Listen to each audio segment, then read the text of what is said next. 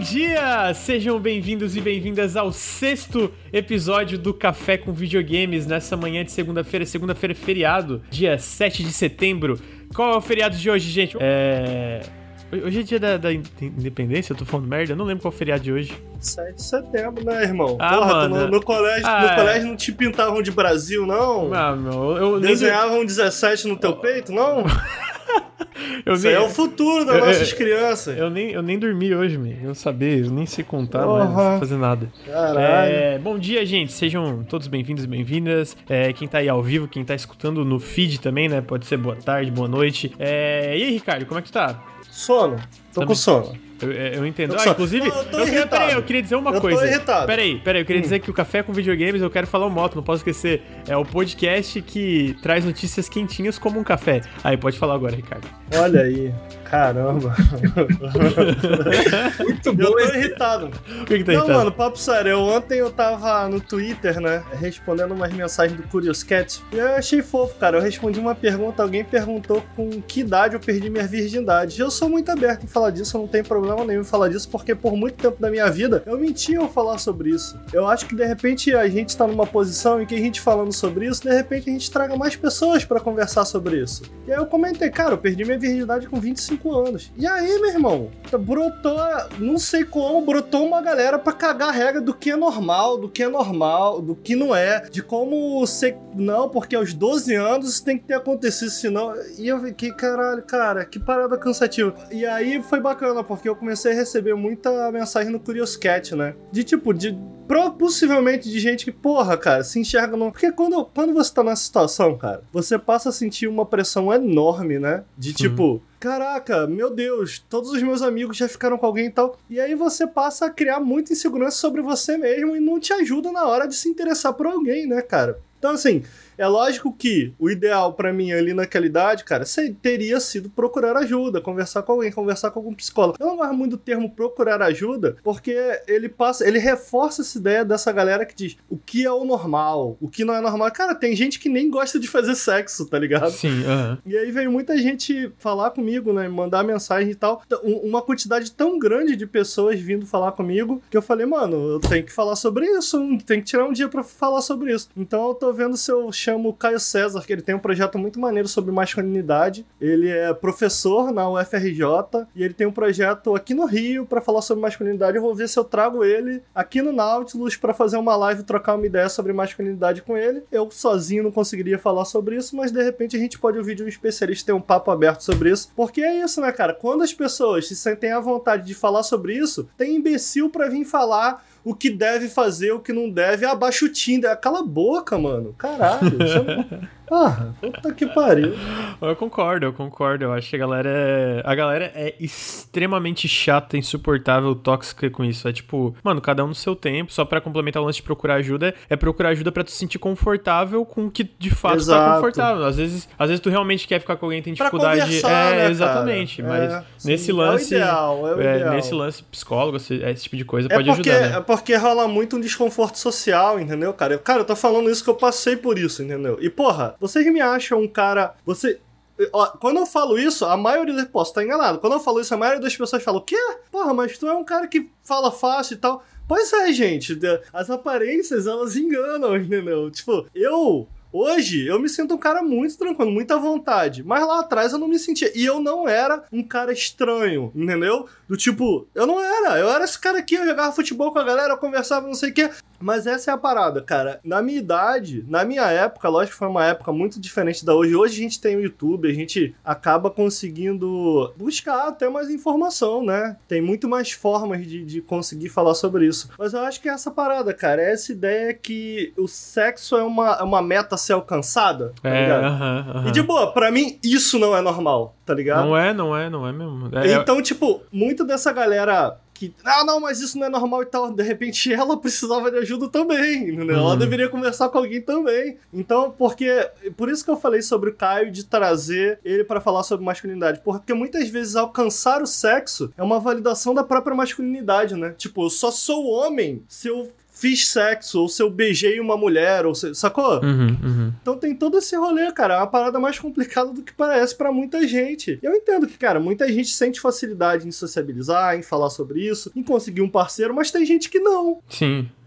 Não, mas é chato mesmo. É, é chato porque hoje eu tenho um círculo social muito bom, né? Mas, sei lá, na época lá que eu era adolescente, tava recém me formando, era muito disso, né? A galera competindo pra ah, quem que, né? sei lá, vai, fica com mais pessoas e papapá, que era uma parada Sim. que, quando eu era mais novo, eu era bem tímido ali, quando eu tava me formando no ensino médio, então, e especialmente em relação a isso, era bem seguro, né? O que que fez eu, é, no meu caso, o que que fez eu me soltar mais foi o teatro, que eu fiz um tempo teatro e essas paradas, e realmente eu dei sorte em conhecer pessoas muito boas que foram, mano, tá de boas, vai aí, toca a vida, se diverte. Quando for pra rolar, vai rolar, né? A gente, eu tô falando disso na verdade, cara, porque subiu uma conversa sobre incel, né, lá no meu Twitter e tal. E é isso, cara, essas pessoas se sentirem abandonadas. Quem vai falar sobre sexualidade com elas? Entendeu? Sim, Quem sim. vai falar? O Henrique, ontem tá falando sobre o Incel, o Henrique falou uma coisa que é verdade. Tipo, por, por, incrível que pareça, Incel tem muito menos a ver com sexo do que parece. É sobre uma comunidade, é sobre pessoas que compartilham e de alguma forma encontram relento umas nas outras e tal, né? Então é um pouco sobre isso. E aí, essa bateção de.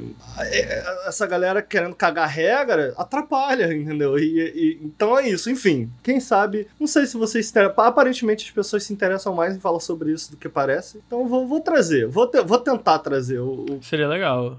Nunca conversei com o Caio, vou tentar trazer o Caio aqui para uma live. Eu, eu, vou avisar lá no meu, no meu Twitter que, cara, eu recebi uma chuva de mensagem no Curious Cat de gente que. Uma galera que, pô, cara, tenho tantos anos, ainda não consegui ficar com ninguém. Me dá uma dica, conversa comigo. Eu fiquei, caraca, cara, que, que parada, que lance, né? Que rolê e tal. É, tá aí, né? Só complementando que a Maria falou que no meio gamer seria, ela achou que ia ser mais fácil ser aceita, né? Porque justamente o gamer foi, entre aspas, o páreo da sociedade, mas é um dos grupos mais escrotos em relação a sexo, porque a visão do gamer médio sobre as mulheres é muito distorcida. E é verdade, né? Tanto pela mídia em si, como pelas comunidades no geral. É, é bem zoado e é uma merda que seja assim, né? Nelson, e tu como é que tá, mano? Tudo bom? Bom dia, tá aí quietinho. Nem dormiu, né? Só não tenho nenhum discursozinho para falar aqui igual a cara. o pessoal falou que já começou lacrando, mas é lógico. Opa, tamo aqui para isso, irmão. Tamo aqui para isso. Lacrar o sobrenome tá tudo bem, só tô com sono, muito sono. Tu não dormiu, né? Eu dormi um pouquinho ainda, eu, eu dormi umas três horas. Duas horas essa noite, cara. Duas horas. Ah, então tamo junto. Mas tamo aí, a minha cara. Duas horas, Nelson? Pô, que merda, mas por que, mano? Foi dormir tarde? Eu não tô dormindo à noite, cara. Eu tô dormindo de manhã e fico acordado aí a madrugada fora. eu vi uma postagem, Nelson, no Instagram sobre dormir que eu gostei. Que ela falou assim: Meu problema com dormir são duas coisas. Não consigo dormir e não consigo acordar. Essa é, minha... é o mesmo problema que eu tenho. É o meu problema. Essa é a minha também. vida. É, é a minha bizarro, vida. Cara. Não, mano, eu, eu, hoje eu vou. Tava falando, né? Porque eu tô editando esse vídeo aí. Tem um vídeo patrocinado que vai ser essa semana. E, cara, sinceramente, tá bem legal. Inclusive, o jogo que eu falo sobre, eu gostei muito, muito dele. E eu tava nisso, tava no podcast. E esse vídeo tá, demorou mais do que eu imaginava pra sair, né? Tá, tá, tá mais trabalho do que eu pensava. E eu falei, mano, depois eu vou terminar esse podcast. Vou ficar tarde editando esse vídeo. Aí eu vou tentar dormir cedo. Mas, mano, eu vou dormir. Eu vou dormir, tipo, 24 horas, tá ligado? Porque eu tô com muito sono. Mas você dormiu, mano? Eu dormi pouquinho, dormi umas três horas também, dormi muito pouco. Caramba, eu, dormi eu, eu, dormi, eu dormi na hora certa. Fui dormir por volta ali de meia-noite, mas acordei. Eu, te, eu cometo muitos erros na hora de dormir, que é me entupir de pizza antes de dormir. Não, não façam isso. Aparentemente não é bom. É, então eu acordei meio que com uma azia, tá ligado? A barriga toda enrolada. Eu não sei. Você acorda pesado. Então tá aí. Não é uma boa ideia. Mas eu, apesar disso, eu dormi bem. Eu dormi bem. Dormi, dormi seis horinhas aí. Tem uma, uma amiga minha que falou que quando ela come coisas tipo, sabe, pizza ou, ou, ou, janta logo antes de dormir, ela tem sonhos, sonhos estranhos. Você teve algum sonho estranho, Ricardo? Porra, tem isso, cara. Eu sonhei bastante, mas o único sonho que eu me lembro. Que tem isso, né? Às vezes você sonha e você esquece. Mas eu me lembro de ter sonhado com a minha cachorrinha, a Tchutchuca, e eu ah. fiquei com saudade dela. Ah, mas então deve ter sido um sonho bom. Deve. Eu lembro que eu saí com ela, tava eu, meu pai, minha mãe. A gente tava andando com ela pela rua, um rolê assim. Ah, legal. Aí eu lembrei da minha cachorrinha, foi fofinho. Eu gostava dela. Tá aí, né? Tá aí o bom dia de todo mundo. É, queria dar os famosos recadinhos Olha aí, tem recadinhos. Gente, para lembrar, para quem está escutando no feed e para quem está ao vivo, claro, o Nautilus ele é financiado coletivamente, olha aí, para quem quem curte o canal financia a gente. Então, se você curte os nossos podcasts, se você curte os nossos vídeos, lembrando que a gente tem um canal no YouTube em youtube.com/nautiluslink. Se você curte nosso conteúdo, considere apoiar em apoia.se/nautilus ou picpay.me/canal Nautilus. Tem umas recompensas bem legais e faz muita diferença pro projeto. Além disso, lembrando que também você pode dar um sub aqui no Twitch, os subs estão fazendo uma baita diferença na nossa saúde financeira financeira aqui do canal, então todo sub faz muita diferença. Se você assina o Prime, você, se você assina o Amazon Prime, né, você tem um sub já disponível que você pode dar aqui pro canal, então fica aí o, o, o meu apelo para se você curte o nosso conteúdo, considere dar sub, considere apoiar e etc. Lembrando para quem tá escutando o podcast no feed, a gente está toda segunda às nove e meia da manhã aqui em twitch.tv barra Nautiluslink e faz esse podcast ao vivo. Toda sexta-feira, é, entre as 8 e 9 horas da noite, a gente tem um Periscópio, que é o um podcast sobre o que a gente está jogando também ao vivo. É, e a gente faz live basicamente todo dia de diversos jogos, conversando e, e, outras coisas especiais. Então ficou meu convite você conhecer o Nautilus aqui no twitch.tv barra Nautiluslink. A gente faz bastante coisa aqui no Twitch. E hoje é, o Nautilus não é só no YouTube, né? Hoje é 50% no YouTube e 50% aqui no Twitch e podcasts e outras coisas. Então ficou meu convite para conhecer a gente no twitch.tv. Tá aí, eu acho que são meus recadinhos. Queria novamente agradecer todo mundo que tá assistindo, todo mundo que tá vindo da front page pra vir ver o sexto café com dias aí, mano. Já estamos no sexto, certinho, toda semana. Muita loucura. Às nove e meia da manhã, não sei como eu estou conseguindo acordar às nove e meia da manhã, mas tá aí, né? Tá ajudando até eu regular meu horário. Você sabe que na semana passada eu participei, ainda não saíram, mas eu participei de, do podcast do Jogabilidade. Eu ia falar dois, mas na verdade um dos podcasts é só para assinante. Inclusive a gente tem que desenrolar esse rolê aí, hein, mano. Esse podcast é só para assinante, hein? Pra galera que é sub também, para quem é assinante apoia, sinceramente. Queria deixar isso no ar aí. Mas, gravei com jogabilidade, ô Lucas, e o André falou assim: eu gosto muito de André Campos, né? André Campos, porra, parça. O André Campos falou assim. Tá, eu, eu, abri uma. Antes, rapidamente, de continuar, eu abri a live hoje e tava falando pro Nelson. O título tava Odeio André Campos. Tá aí, né? Eu queria dar que você esse título aí no, no, no Twitch. André Campos falou assim pra mim: Ricardo, acordar cedo para fazer um podcast é muito, tem que ter muita vontade, né? Aí eu falei: é verdade, André Campos, mas tem, tem um público que quer assistir conteúdo de manhã, viu? Aí ele falou, nossa, então acho que eu vou fazer um podcast de manhã segunda-feira. Aí Caralho. tá aí agora. Ah, não, André Ó. Campos. Qual foi, André Campos? A gente fez o um podcast segunda pois de é. manhã pra não entrar em choque com jogabilidade, André Campos. Vai, vai, vai, ter, vai é. ter treta news aqui. Pois é, eu falei que eu ia, eu ia meter ele a porrada.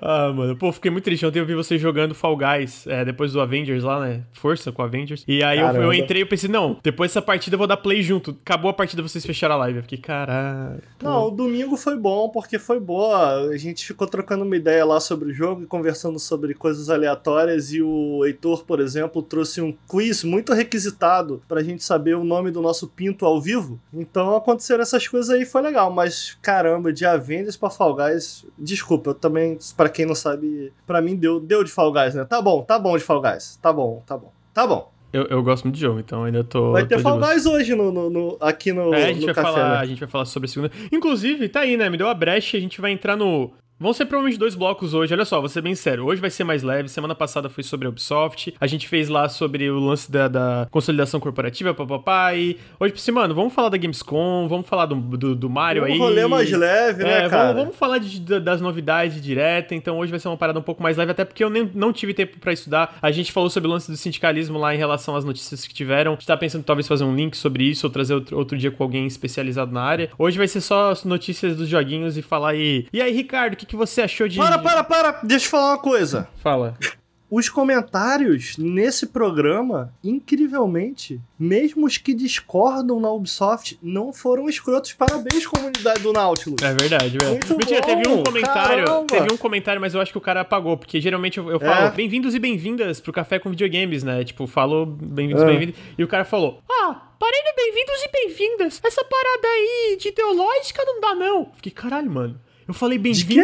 É, teve um comentário, eu acho que o cara apagou porque tava passando vergonha, ou alguém do Nautilus apagou, porque eu, eu botei kkk, tu é imbecil, hein, man. Mas o cara, ele comentou lá no podcast que a gente postou no, no Nautilus TV. Ele comentou é. porque eu começo o podcast falando bem-vindos e bem-vindas pro Café com Videogames. E aí ele falou que bem-vindos e bem-vindas era uma parada ideológica, lacração e tal. Bem-vindos! Agora, a partir de agora, eu vou falar bem-vindos, então. Bem-vindos. Eu, hein, cara, gente chata, eu falo do jeito que eu quiser. A boca é minha, a língua também. É, muito bobo mesmo.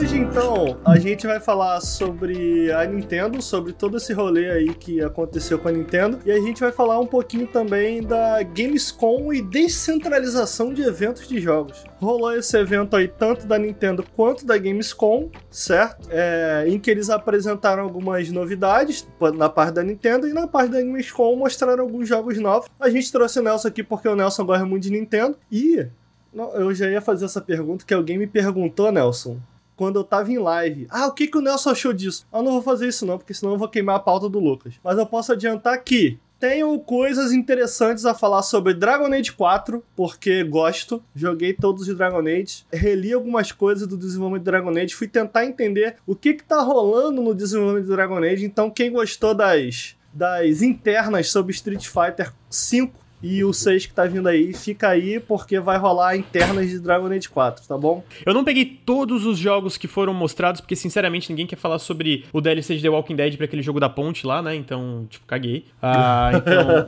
é... Foi estranho esse jogo, né, cara? Não, é que o jogo em si não foi estranho. O problema é que foi um DLC de The Walking Dead pro jogo. Foi tipo. Eu achei meio estranho, cara.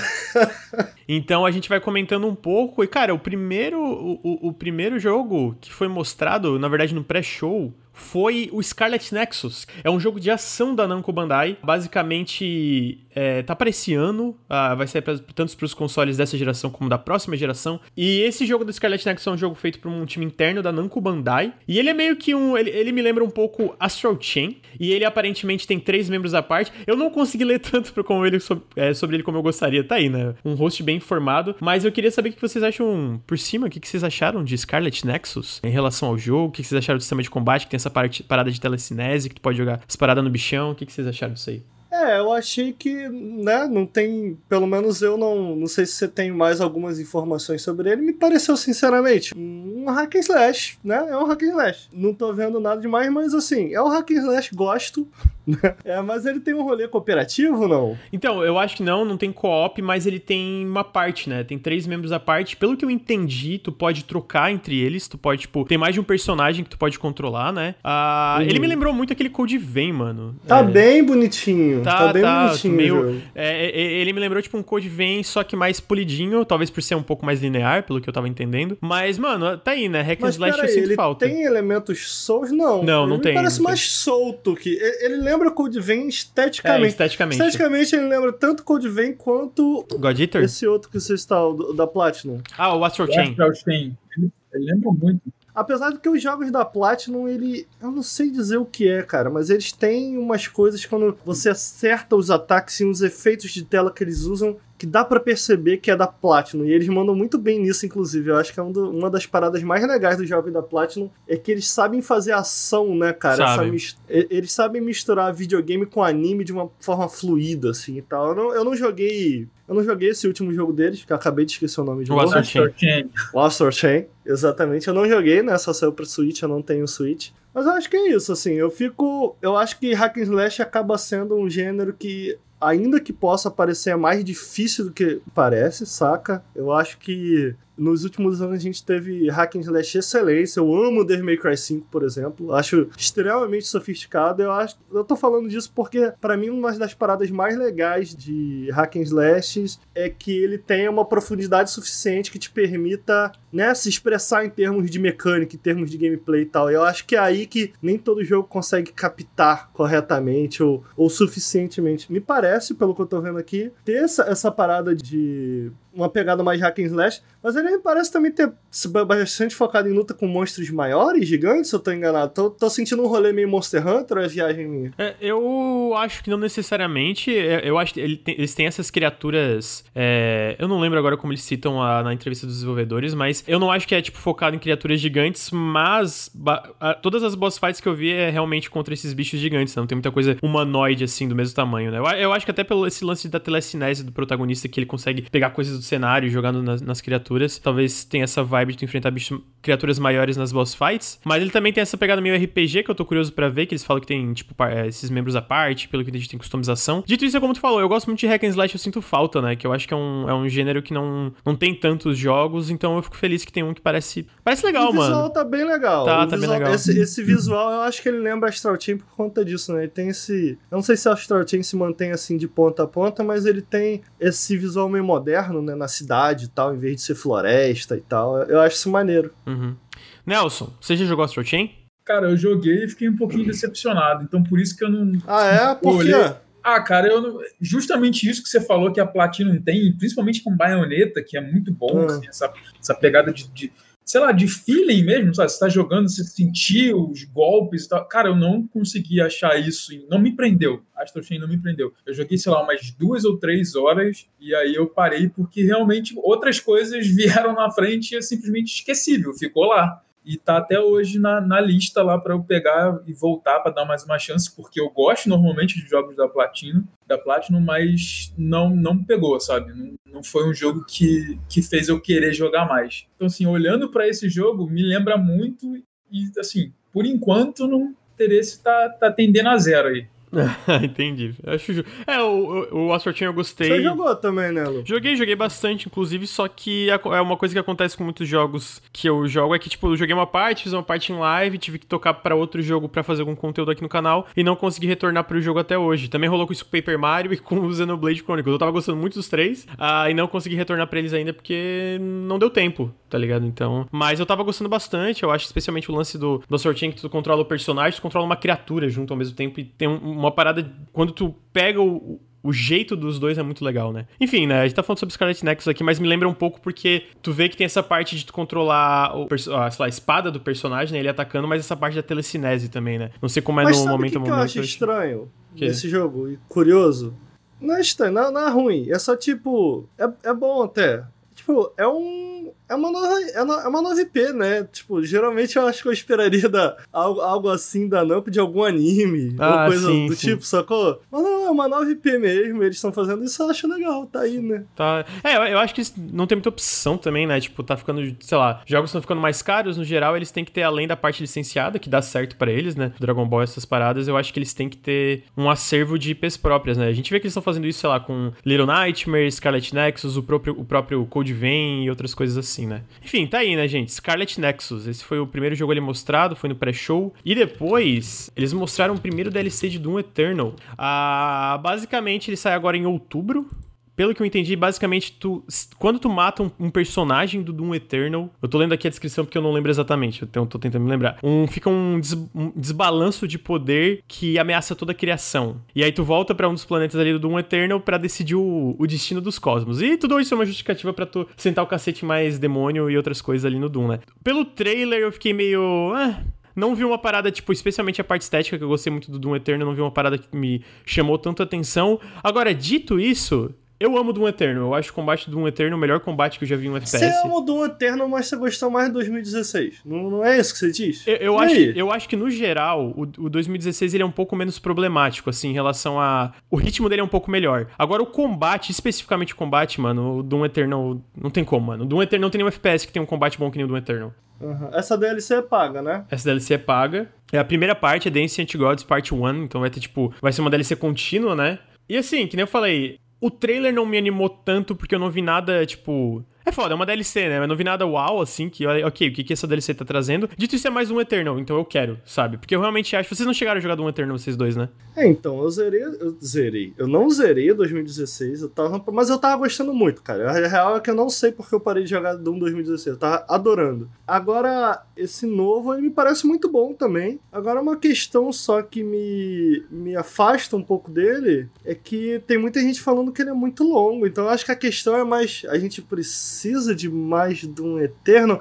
porque essa DLC parece isso, mais de um Eterno. O que eu tô querendo dizer é, porra, eu topava, geralmente, né, do meu ponto de vista, eu topo uma DLC de um jogo, tipo, sei lá, The Witcher, um jogo que eu gosto muito é longo. Eu topo uma DLC de The Witcher, mas e aí, o que, que ele vai trazer, como a experiência dessa DLC vai ser diferente do que eu já joguei? Então a gente tem o, o Blood and Wine lá, que, cara, é uma história própria em que, para mim, é a melhor quest do jogo. Então, porra, maneiro. Cara, como o Blood and Wine se diferencia da campanha? Cara, é uma história própria, em 10 horas, né? Uma quest própria de 10 horas, com vários finais, sacou? Bem story-driven, termina sendo a melhor história do, a, a, melhor DLC do jogo, na minha opinião. Aí a gente vai pro Blood and Wine, que eu também gosto, cara, mas o Blood and Wine é mais The Witcher. É, tipo, é um bom jogo, mas é mais The Witcher. E eu ficava assim, cara, eu joguei 500 horas de The Witcher, eu preciso de mais The Witcher? Então, assim, no final das contas, o The Witcher acaba, pô, tem um bom final ali, o Blood and Wine realmente meio que fecha o ciclo do Geralt, mas era mais The Witcher. Onde eu tô querendo chegar? Por que, que eu tô trazendo pro meu campo aqui de The Witcher? Esse DLC me parece mais Doom. Não vejo nada, não vi nada no trailer que tu fala, ó, oh, que legal, agora tem isso, sacou? É mais do um. Aí que tá, eu não. É foda, eu não consegui ler tanto como eu gostaria de algumas das, dos jogos que a gente tá falando sobre. Uh, eu sinto que é isso, tipo, é, é uma, é um DLC ainda com mais dificuldade, porque é uma coisa que a galera criticou, inclusive eu, uh, no Doom Eternal Marauder, né? Que é um inimigo bem diferente. E nesse trailer a gente vê dois Marauders, tipo, a, a ideia falando, acharam ruim, foda-se, tá aí dois. Uh, porque teve muita gente que gostou muito do Marauder também, né? Mas aí que tá o lance, né? Eu não tenho necessariamente problema com a duração do Doom Eternal. Eu tenho um problema com algum alguns, algumas partes dessa duração, tipo, partes que eu acho que não combinam muito bem com o momento a momento. Eu falo isso um pouco na análise, que tem umas paradas, tipo, tem uma gosma no chão que te deixa lento tu anda nela, e eu fico meio. Ok, eu entendi, é pra incentivar o combate no ar, né? Pra tu ter essa parada, mas não acho que funciona, não acho que funciona algumas outras coisas que meio que diminui o ritmo do jogo, sendo que ele é um jogo que te teoricamente é sobre esse fluxo, né? Sobre essa parada acelerada. Então essas partes me incomodam. Agora, digo, quando o jogo tá funcionando, quando o combate tá funcionando, especialmente quando o combate clica, porra, é incrível, tá ligado? Pra, pra mim foi, tipo, que eu falei, é o melhor combate em FPS. E se, se for mais combate, eu quero. Até porque até o universo do jogo eu gosto, sabe? Eu acho que ele erra um pouco a mão nisso no Eternal também, que ele, não, às vezes ele se leva um pouco a sério demais, mas ao mesmo tempo, tá aí, ele se leva um pouco a sério demais, mas ainda quero mais, entendeu? Quero, quero uhum, uhum. viajar mais, especialmente pela parte estética, que eu acho que a ID Software manda muito bem na, na parte estética do, do Eternal e 2016, né? Então, é mais um Eternal, mas eu quero. Assim, tô, tipo, tô disposto, ok, tô disposto, sabe? Não vi nada uau no trailer, mas tô disposto a jogar mais, basicamente. Acho que é isso. Nelson, tem uma opinião sobre Doom? Eu quero Doom Eterno, não quero DLC não. Ainda não joguei, mas quero muito jogar, porque o de 2016 é muito bom. Você zerou de 2016? Zerei, zerei. Platinei 2016, olha aí. Jogaço. É, o, o 2016 é muito bom também, eu gosto bastante. Tá aí, né, gente? Doom Eternal The Ancient, Ancient Gods. Tá aí, Ricardo. Dragon Age 4. Tá esperando que ele Dragon. Você quer que eu fale? Dragon eu Age quero, 4. porque Dragon eu não Age... sei nada de. Dragon Age. Eu não joguei nenhum. É, a Dragon Age 4 foi curioso porque eles passaram um vídeo, né, meio que de 4 minutos, em que o Case Hudson e parte da equipe falavam um pouco sobre a paixão do projeto, como eles estão apaixonados em desenvolver Dragon Age 4. O que eu acho curioso disso tudo, cara, é que a gente tem rumores de Dragon Age 4 faz um bom tempo, não, não, né, não, não faz pouco tempo. E a EA mesmo vem mostrando pedaços de Dragon Age 4 pra gente faz também um bom tempo, né. Quando eles falaram de nova geração, eles mostraram... Eles nunca falam que é Dragon Age 4 na tela, mas a gente olha e fala fala: hum, isso é Dragon Age. Especialmente por causa do Red Lyrium, que fica na tela, que são aqueles cristais vermelhos que tem a ver com a lore e tal. Eu, eu gosto do que eles fizeram nesse evento. Eu, a gente já comentou aqui em alguns podcasts que tem esse segredo ao redor da indústria que eu acho que acaba fazendo com que certas reações do público sejam ainda piores do que se espera, sabe? Porque não há uma abertura, não há uma honestidade em relação ao que os desenvolvedores estão fazendo ou não. O próprio caso aí do que tá rolando com a não sei se a gente vai falar desse jogo, desses jogos também. Parece que não, porque eles não apareceram né, na Gamescom. Mas eu ia citar o, o caso que eu tô achando muito curioso da Warner Bros. Montreal. É a Montreal, não é? Que tá fazendo Batman. O Batman, agora? sim, o Gotham Knights. Sim. E a Rocksteady, porque eram eles que estavam trabalhando no Suicide Squad, aí foi cancelado. Aí agora. Foi cancelado internamente. Aí agora, aparentemente, a Rocksteady pegou o projeto e vai continuar. Sendo que a Rocksteady parecia estar trabalhando em outra coisa, sabe? Aham, uhum, uma confusão. E aí fica esse rolê estranho, que ninguém sabe o que tá acontecendo. E aí gera isso, gera antecipação, porque todo mundo quer saber, cara, o que, que a Rockstar tá fazendo? E aí quando ela anuncia um jogo de, ah não, é Suicide Squad, todo mundo fica assim, ah... é, enfim, eu, eu acho que isso, isso pode gerar coisas bem negativas pra uma empresa, pra um jogo, todo esse segredo e tal. É, então eu gosto da EA falar abertamente, como é nesse caso um vídeo de 4 minutos falando sobre desenvolvimento, mas assim, não tinha nada para mostrar, né? Não Sim. tinha nada para mostrar. Mostraram uns pedaços ali, parece bem early, pelo menos do que eles mostraram. Tem uns pedaços de um personagem usando um escudo, tem umas partes em engine, assim, do jogo. Tem uma informação que eu acho que é importante que eles deram nesse, nesse vídeo, que é que eles falam que eles querem fazer um jogo ao redor. O que, o que acontece quando você não está na place of power, né? Em um lugar de poder. Quando você. O que acontece quando você não dita a ordem das coisas e as pessoas que estão não querem fazer nada a respeito. Então, me parece que vai ser um jogo mais centrado, assim como foi o 2, num escopo menor do que o Dragon Age Inquisition e do que o Dragon Age Origins. Me parece isso. O que eu não tenho nada contra, eu não gosto muito. Eu, eu gosto muito. Para mim, Dragon Age Origins é o melhor jogo da série. Assim, de longe. Eu gosto, até gosto de Inquisition, mas eu acho que Dragon Age Origins é o melhor. Eu gosto desse escopo meio Lord of the Rings da parada. Meio, essa pegada meio Tolkien é, e esse grande conto de um grande, de grandes heróis. Eu gosto disso em Dragon Age. Dito isso, essa tá longe de ser a parte que não funciona em Dragon Age 2. Tem uma história bem interessante ali, sabe? Uhum. De um imigrante, olha aí, de um imigrante que chega numa cidade nova, tava falando sobre coisas bem bem, atuais mesmo naquela época, né? O, o, Dragon Age 2. O problema de Dragon Age 2 eu não acho que tá necessariamente aí. Ainda que eu, pessoalmente, não goste da história a lá Silvio Santos de Dragon Age 2.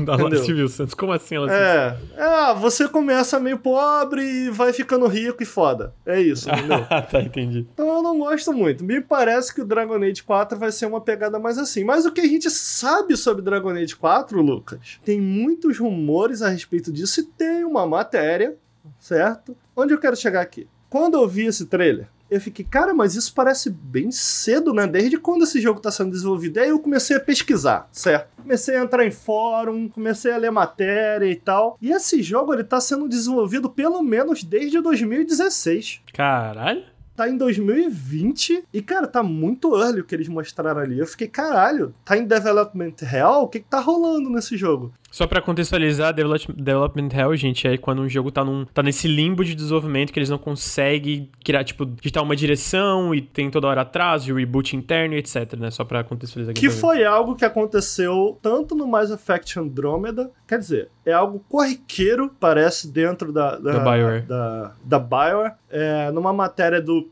nada mais, nada menos, o de sempre, tá sempre por aqui, meu parça, Jason Schreier, ele fala em que ele detalha, acho que é uma matéria sobre Anthem, né, o, o Lucas? Sim, sobre. Muito boa essa matéria, inclusive. Ele fala sobre como Anthem passou por diversos é, processos difíceis internos, foi um desenvolvimento muito complicado por, por conta da Frostbite também. Enfim, não vou entrar nisso, é uma matéria que vale muito a pena, mas ele cita lá como esses jogos passaram por grandes dificuldades de desenvolvimento e Dragon Age está sendo desenvolvido desde 2016, mas já sofreu um reboot interno, aparentemente também por conta disso. Qual que é a parte triste da parada? Ele sofreu um, um reboot interno não por conta de dificuldade de desenvolvimento, mas por conta, não do Dragon Age, mas parte da equipe que estava trabalhando no Dragon Age 4 teve que ser movida para o Anthem. E aí Dragon Age ficou on hold. Mas, qual que é a parada? O primeiro protótipo sofreu um reboot. E qual que é o lance, cara?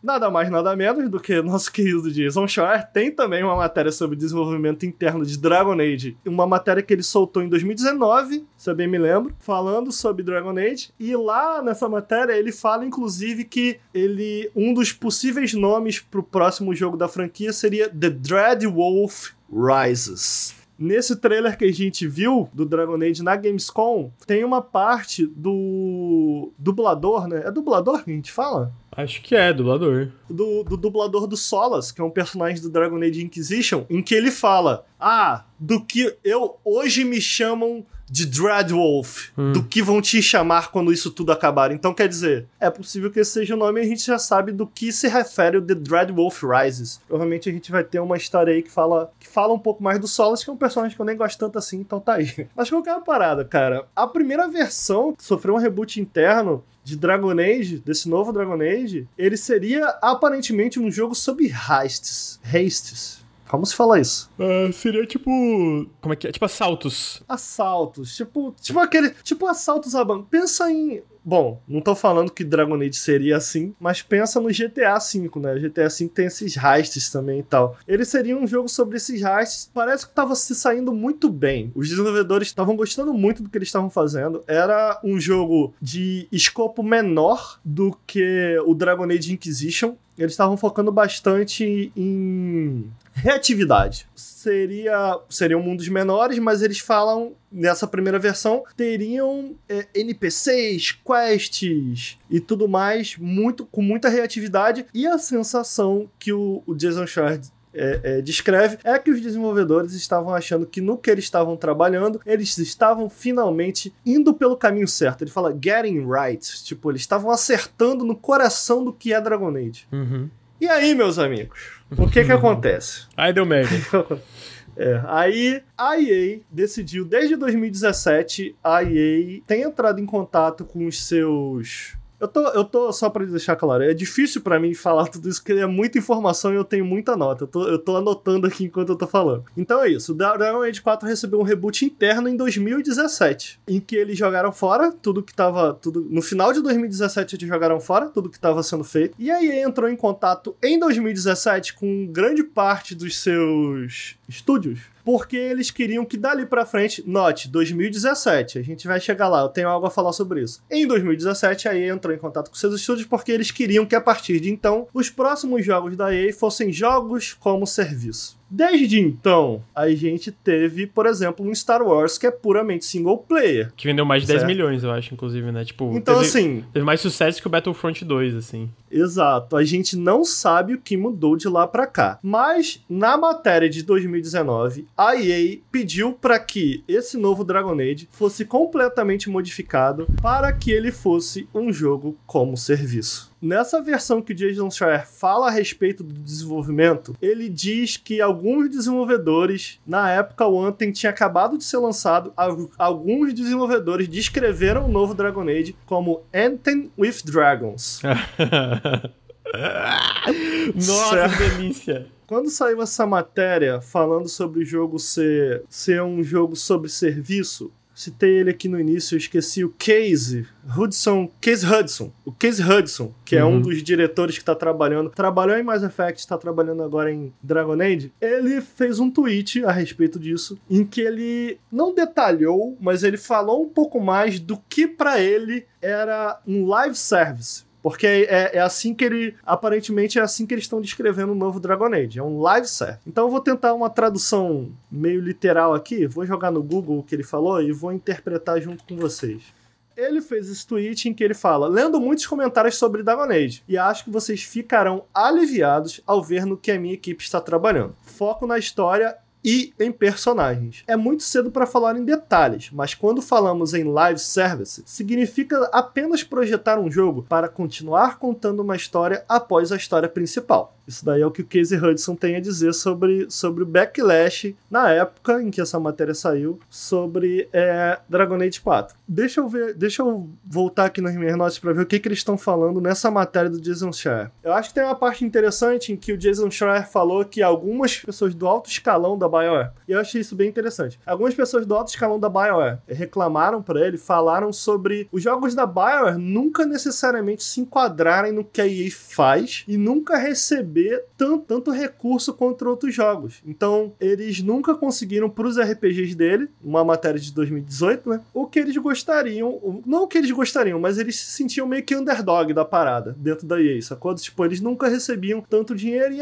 e ainda assim eles se perguntam. Chegou um momento em que eles se perguntaram se o que eles faziam, os RPGs que eles faziam, era do interesse da EA. Se a EA estava interessada em desenvolver jogos como que a BioWare desenvolve. É uma boa pergunta, né? Do tipo, é, obrigar. A gente, tá, a gente acabou de ver o Avengers, sabe? Ainda que talvez no passado a gente pudesse olhar isso como uma. Ah, não é necessariamente a EA entrando na parte criativa, ela só tá pedindo para ter um, um endgame ali na parada. Mas, cara, a gente acabou de ver o Avengers e como isso feriu o jogo, sabe? Eu tava conversando com o Heitor e ele falou uma coisa que eu acho que é muito verdade. Ele falou assim, cara, dá para ver como os elementos de jogo como serviço diminuem as melhores partes desse jogo, fazem com que as melhores partes desse jogo sejam piores.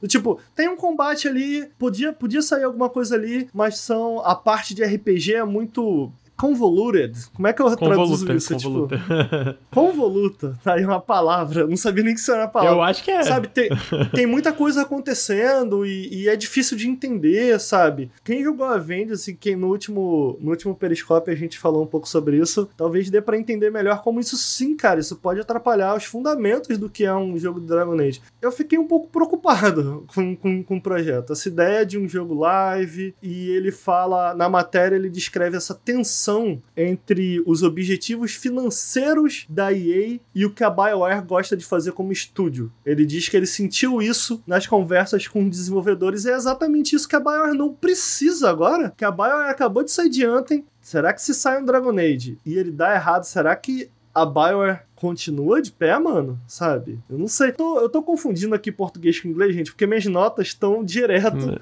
do, da matéria em inglês. Então por isso que eu fico.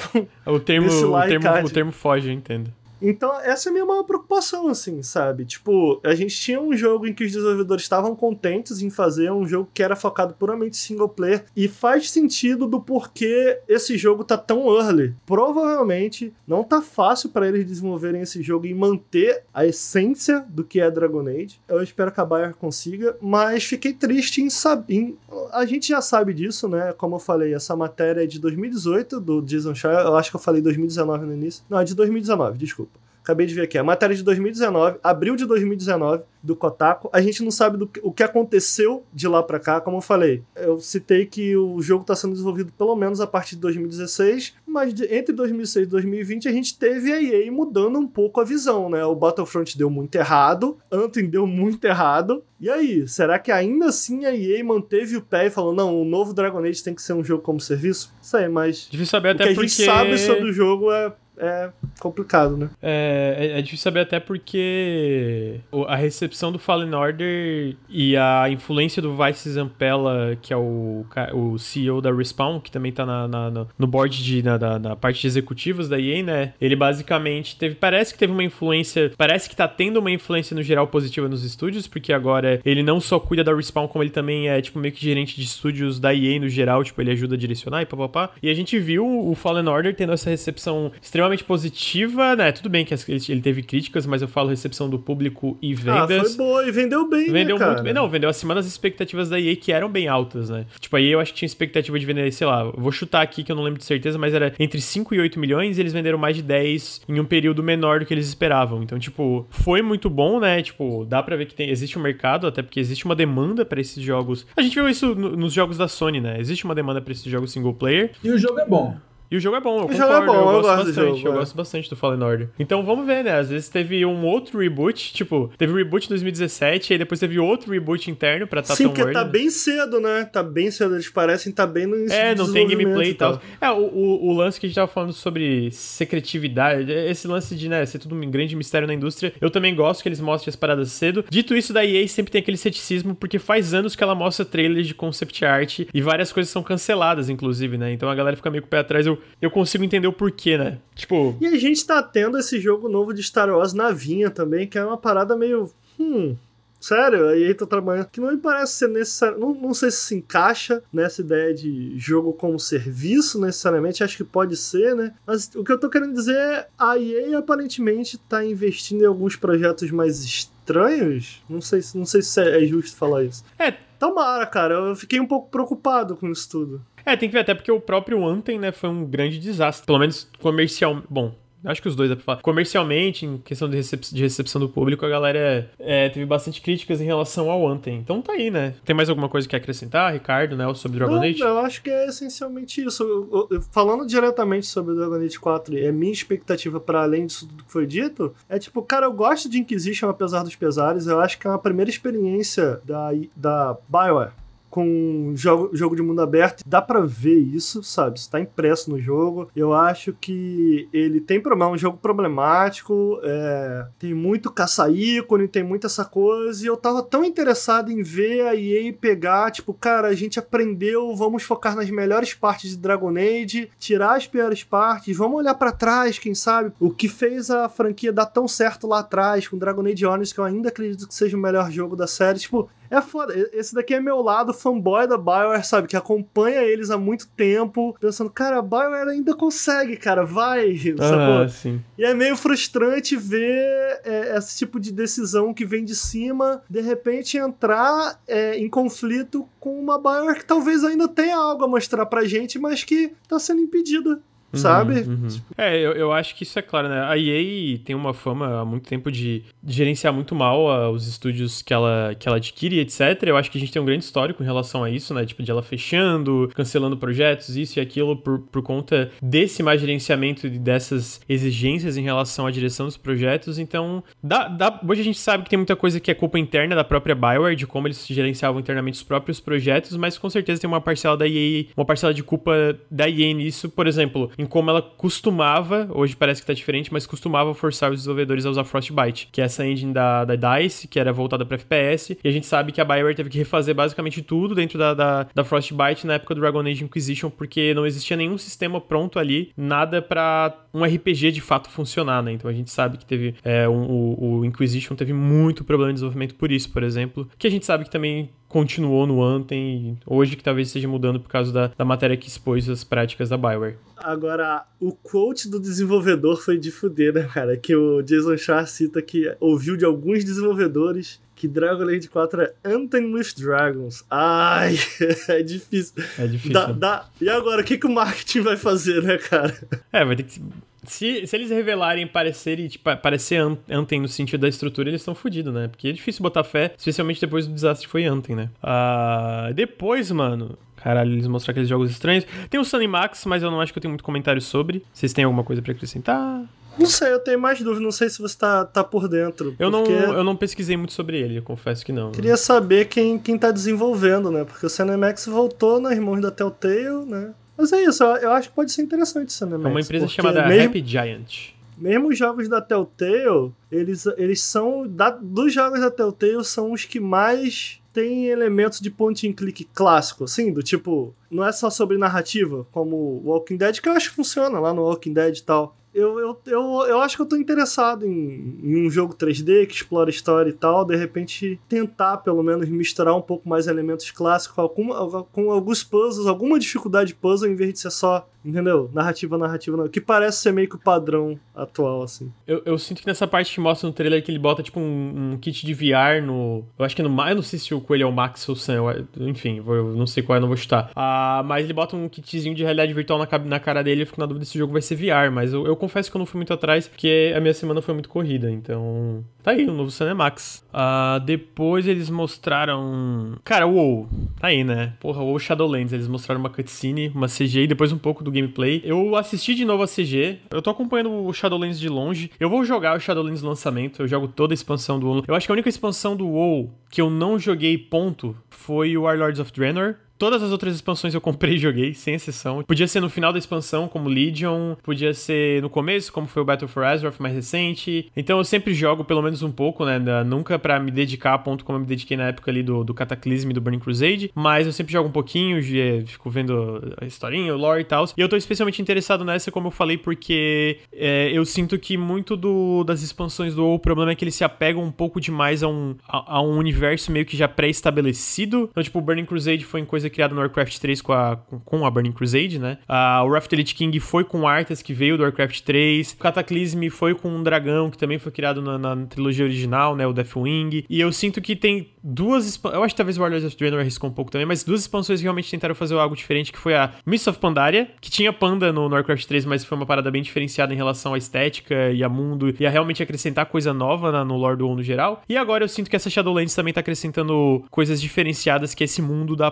pós-vida do WoW, né? Tipo, é esse mundo do, do, dos mortos, onde existe ah, uma parte para quem foi para quem foi um merda na vida, existe esse lugar aqui. para quem foi, tipo, muito bom, existe esse lugar aqui. Eu tô gostando muito, eu tô gostando muito da estética, eu tô gostando da história. Eu acho que vai dar, também vai ser uma parada que eles vão aproveitar muito da nostalgia, que nem eu falei. Essa cutscene é sobre o Uther, que era um personagem muito foda do Warcraft 3, é, que não teve tanto destaque no WoW como eu gostaria, mas que tá ali na frente, né, com uma cutscene própria no, no, no Shadowlands. Então, pessoalmente, como um grande fã de WoW, eu tô, tô bem curioso. Mas você é fã de WoW ou é fã de Warcraft? Eu sou fã de Warcraft e de WoW. Eu gosto muito de WoW, assim. A gente nunca vai ter mais nada de Warcraft que não seja WoW. Nunca mais. Acho muito difícil, cara. Tem, tem o, a, o Hearthstone, né? Que é esse jogo de cartinha baseado em, em Warcraft. Mas, tipo, um RTS novo Acho difícil, acho difícil. Acho difícil porque basicamente tem essa continuidade das expansões, né? Tipo, uma, uma expansão. Tipo, o WoW é basicamente uma continuação do Warcraft, da, da última expansão do Warcraft 3, né? Do, do The Frozen Throne. É uma continuação direta. E desde então, cada expansão é uma continuação direta da outra e assim vai. Então eu acho que tem esse lance da continuidade da história que eu não sei como eles lidariam em relação a um novo RTS, sabe? Então eu não acho que vai ter um novo RTS. Pessoalmente, eu fico um pouco triste, mas ao mesmo tempo eu gosto bastante de WoW mesmo. Eu, eu,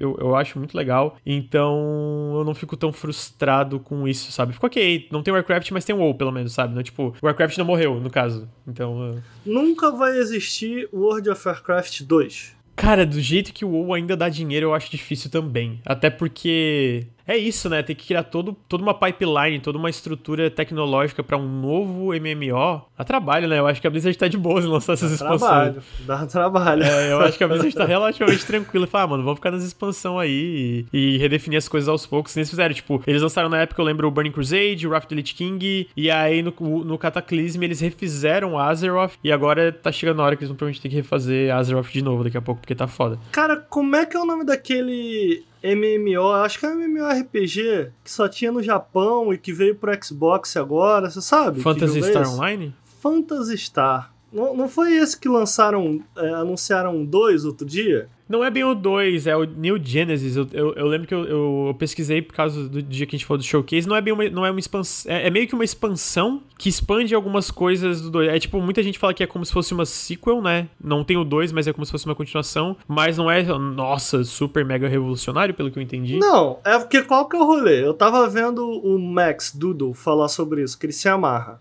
você vai poder transferir teu personagem do, do 1 pro 2 e do 2 pro 1. Tipo, o mesmo personagem você vai poder jogar ele nos dois jogos. O que ele fala lá é do é tipo, cara, isso é o mais próximo não, não é isso, mano. Não é, não é Phantasy Star Online 2. Não é 2. É New Genesis. É New Genesis, isso.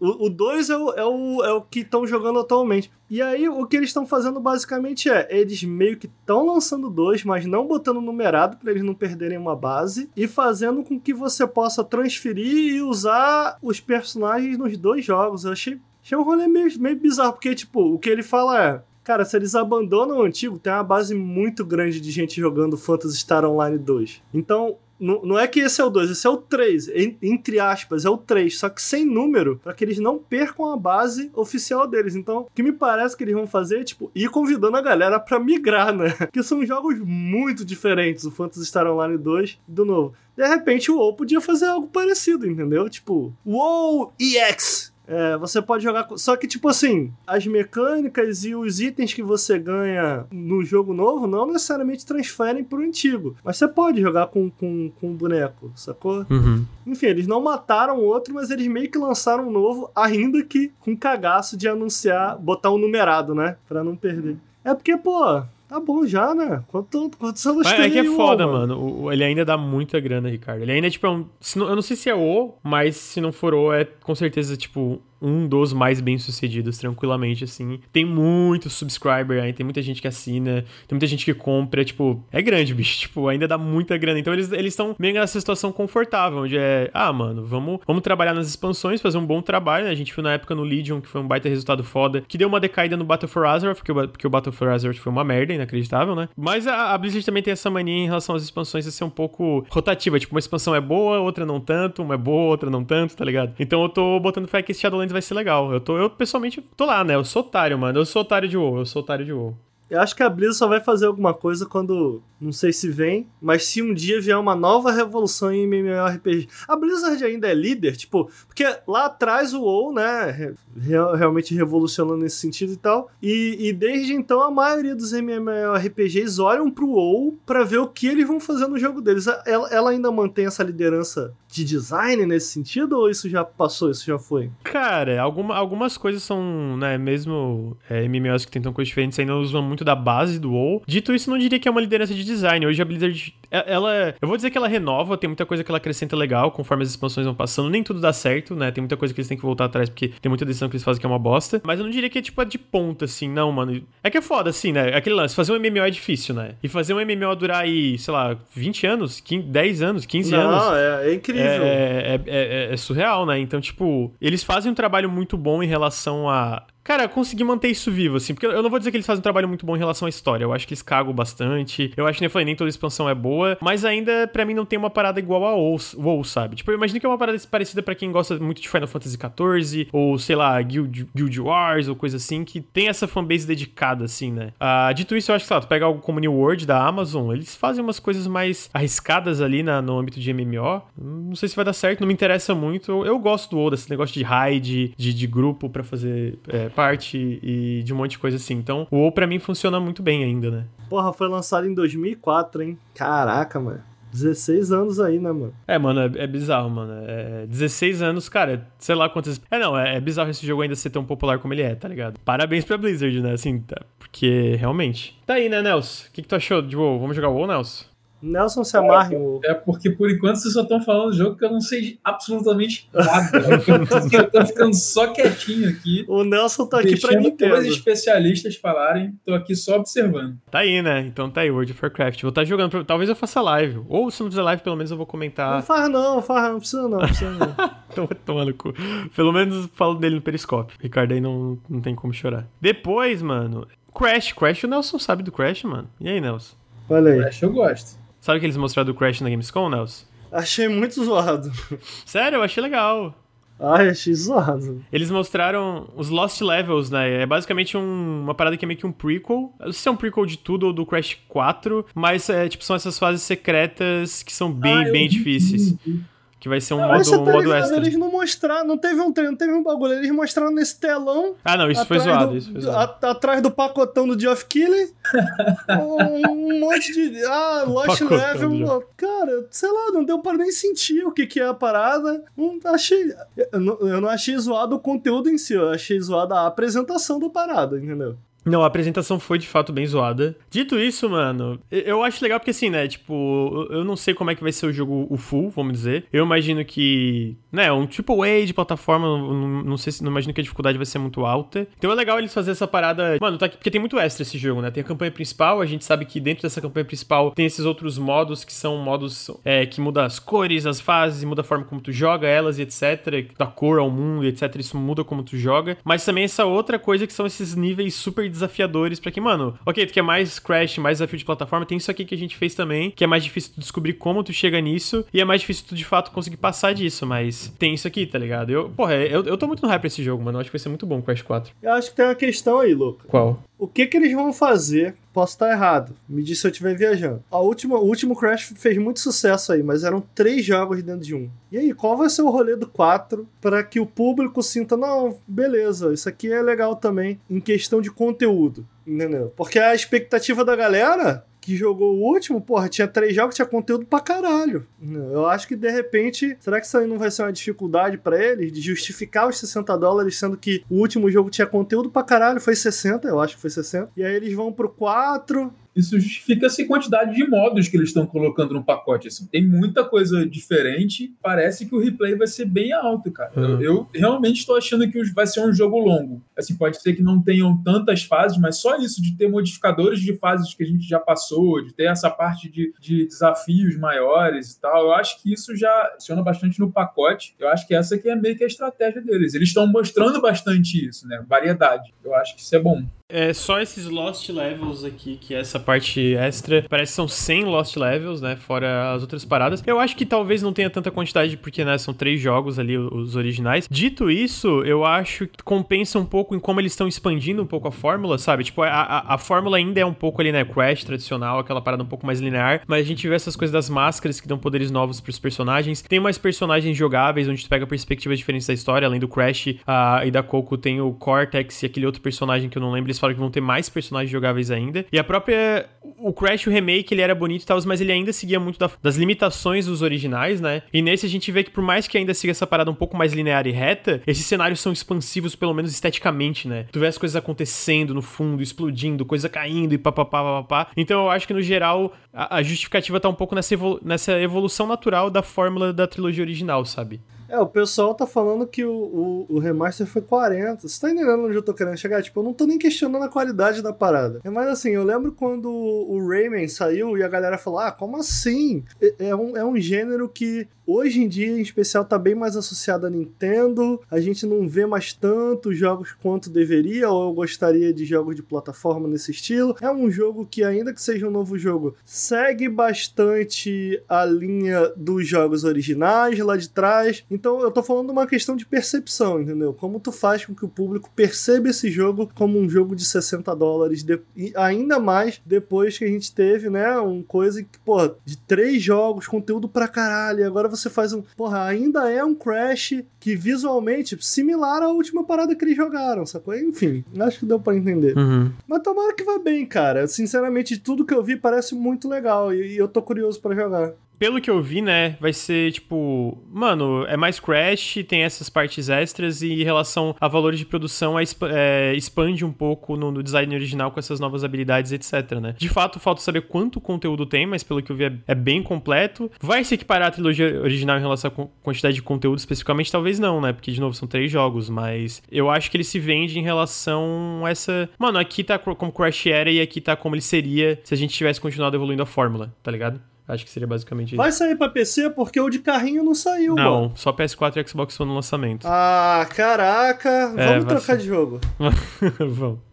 Tá aí, gente. Crash 4, It's About Time. Pois tem Outriders. Cara, eu confesso que eu não vi muito sobre esse jogo porque eu não tô tão interessado. Eu, eu nem que eu não acho que pode. nem que eu tá não. Tá melhor do que as pessoas estão dando crédito. Não, então aí que tá. Nem que eu não ache que possa ser bom. Tipo, não é que eu acho que tá ruim. Eu só é o tipo de jogo que, cara, ok, eu vou, eu vou querer jogar pra ver, sabe? Tipo, não é o tipo de jogo que eu vejo um trailer e fico, ah, mano, ok, quero pesquisar, quero ler sobre, etc. Ah, talvez jogando pra ver. Porque eu tava falando, me lembra um pouco o Remnant, né? Tipo, porque de fato. Pô, é o que eu ia falar agora. O gameplay dele não parece ruim, sabe? E a People Can Fly, eles sabem fazer shooters e tal, né? E os ambientes, eles estão interessantes e etc. Dito isso, é o tipo de jogo, cara, eu tenho que pegar na mão e jogar para saber se de fato é, é, legal, tá ligado? Sim, sim. É, é isso, é da People Can Fly. E o que eu vi desse jogo também, né? Não sabia do que se tratava, eu fui, parei para ver um. Parei para ver. É um shooter, né? Uhum em terceira pessoa não é necessariamente algo que você não, não, não, encontra por aí nos últimos anos. E ainda assim, do que eu vi, eu falei: olha, tem coisas aqui que são interessantes. Então, quer dizer, foi algo que a gente já viu a People Can Fly fazer lá atrás com Bulletstorm, que eu acho um bom FPS, apesar dos pesares, é um bom jogo. É, mas é um bom jogo especialmente por conta disso. Ele tem coisas em termos de mecânica mesmo que são bem legais. E esse jogo é isso, ele tem essas três classes, né? E cada classe é um elemento e tal. Então ele me lembra um pouco o combate de Remnant, mas me parece um Remnant. Não sei se é justo falar isso, mas essa é a impressão que passa. Um Remnant mais caro? Isso faz sentido? É, eu concordo que o Rem é, parece um Remnant com valores de produção mais altos. Eu acho que ele parece, pelos trailers, ter um pouco mais de variedade também. Não que o Remnant seja ruim nisso, mas eu acho que esteticamente ele não, não tem tanta diversidade como esse jogo parece ter. Tem um, um, umas lives da, da Square falando em mais detalhes sobre o jogo que tem bastante informação e as classes parecem bem, bem distintas entre si, né? Isso é interessante. Agora, é, é isso, mano. Eu quero. Eu tô interessado em jogar especialmente no co-op, sabe? Tipo, jogar com os amigos e tal. Mas não é o tipo de jogo que eu penso muito antes dele sair eu tá com ele em mãos. Entendeu? Não sei se faz sentido. Uhum. Não, sim, sim. É, cara, quando sair, vamos ver, né? É, quando sair, vamos ver, exatamente, sabe? Tipo, porque não parece ruim. Só é, tipo, ah, ok, talvez jogando seja aquele negócio que realmente dá o clique e tu fica, caralho, mano, isso aqui é muito divertido. Porque o Remnant, eu, eu acho que são jogos diferentes, porque o Remnant tem uma, o Remnant tem uma pegada um pouco mais Souls-like. Parece o Remnant tem bem mais melee, né? Inclusive tem build melee e tal. O Remnant era parecido que eu olhava e ficava, ah, tá aí, né? Um jogo que tem terceira pessoa. E aí jogando eu fiquei, caralho, mano, na real esse jogo é bom pra cacete, tá ligado? Então talvez seja uma coisa parecida aqui com Outriders, né? Uhum. Né, Nelson? Isso aí, concordo com tudo que vocês falaram.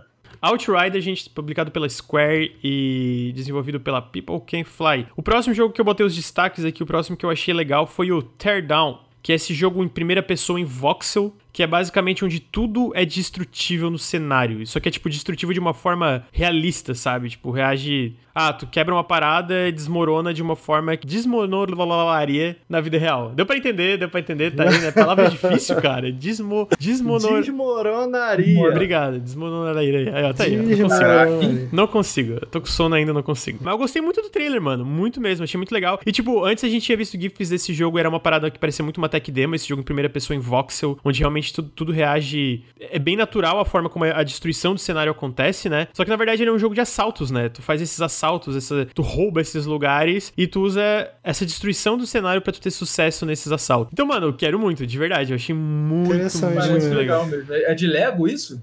É, cara, é meio que. É voxel. É voxel o nome, né? Mas lembra um pouco Lego, né, esteticamente. Mas é isso, são esses blocos. É, essas paradas meio esses quadradinhos, né? Esses bloquinhos. Parece 3D. interessante mesmo. Achei muito legal que eles mostraram, mano. Tá desenvolvido faz, tá, tá desenvolvendo faz um tempo. Parece que vai ser em Early Access esse ano. É, o que eu acho legal é que esse, é, né, você comentou aqui. Esse jogo eu já via ele no Twitter há um bom tempo, só que a gente não sabia, para além da parte tecnológica, o que era o jogo, né? Que era a parte jogo disso tudo. E esse lance de heist faz bastante sentido, porque como tu pode, né, destruir cenário, interagir com tem a física também, né? Tem que ter a física para que a destruição aconteça e tal. Acaba fazendo sentido você brincar com a física para de repente conseguir roubar alguma coisa. Eu tô achando que vai ser muito divertido, cara. Uhum. Vai ser muito divertido. É daqueles jogos que mistura tecnologia, tem potencial pelo menos para misturar tecnologia com game design de uma maneira muito, muito interessante e realmente mudar a maneira com que você joga. Sim, sabe? sim, exatamente. Não vai ser muito pesado, não? Esse monte de coisa aí, partícula. É, Deve ser pesado. É possível, ser... Mas... é.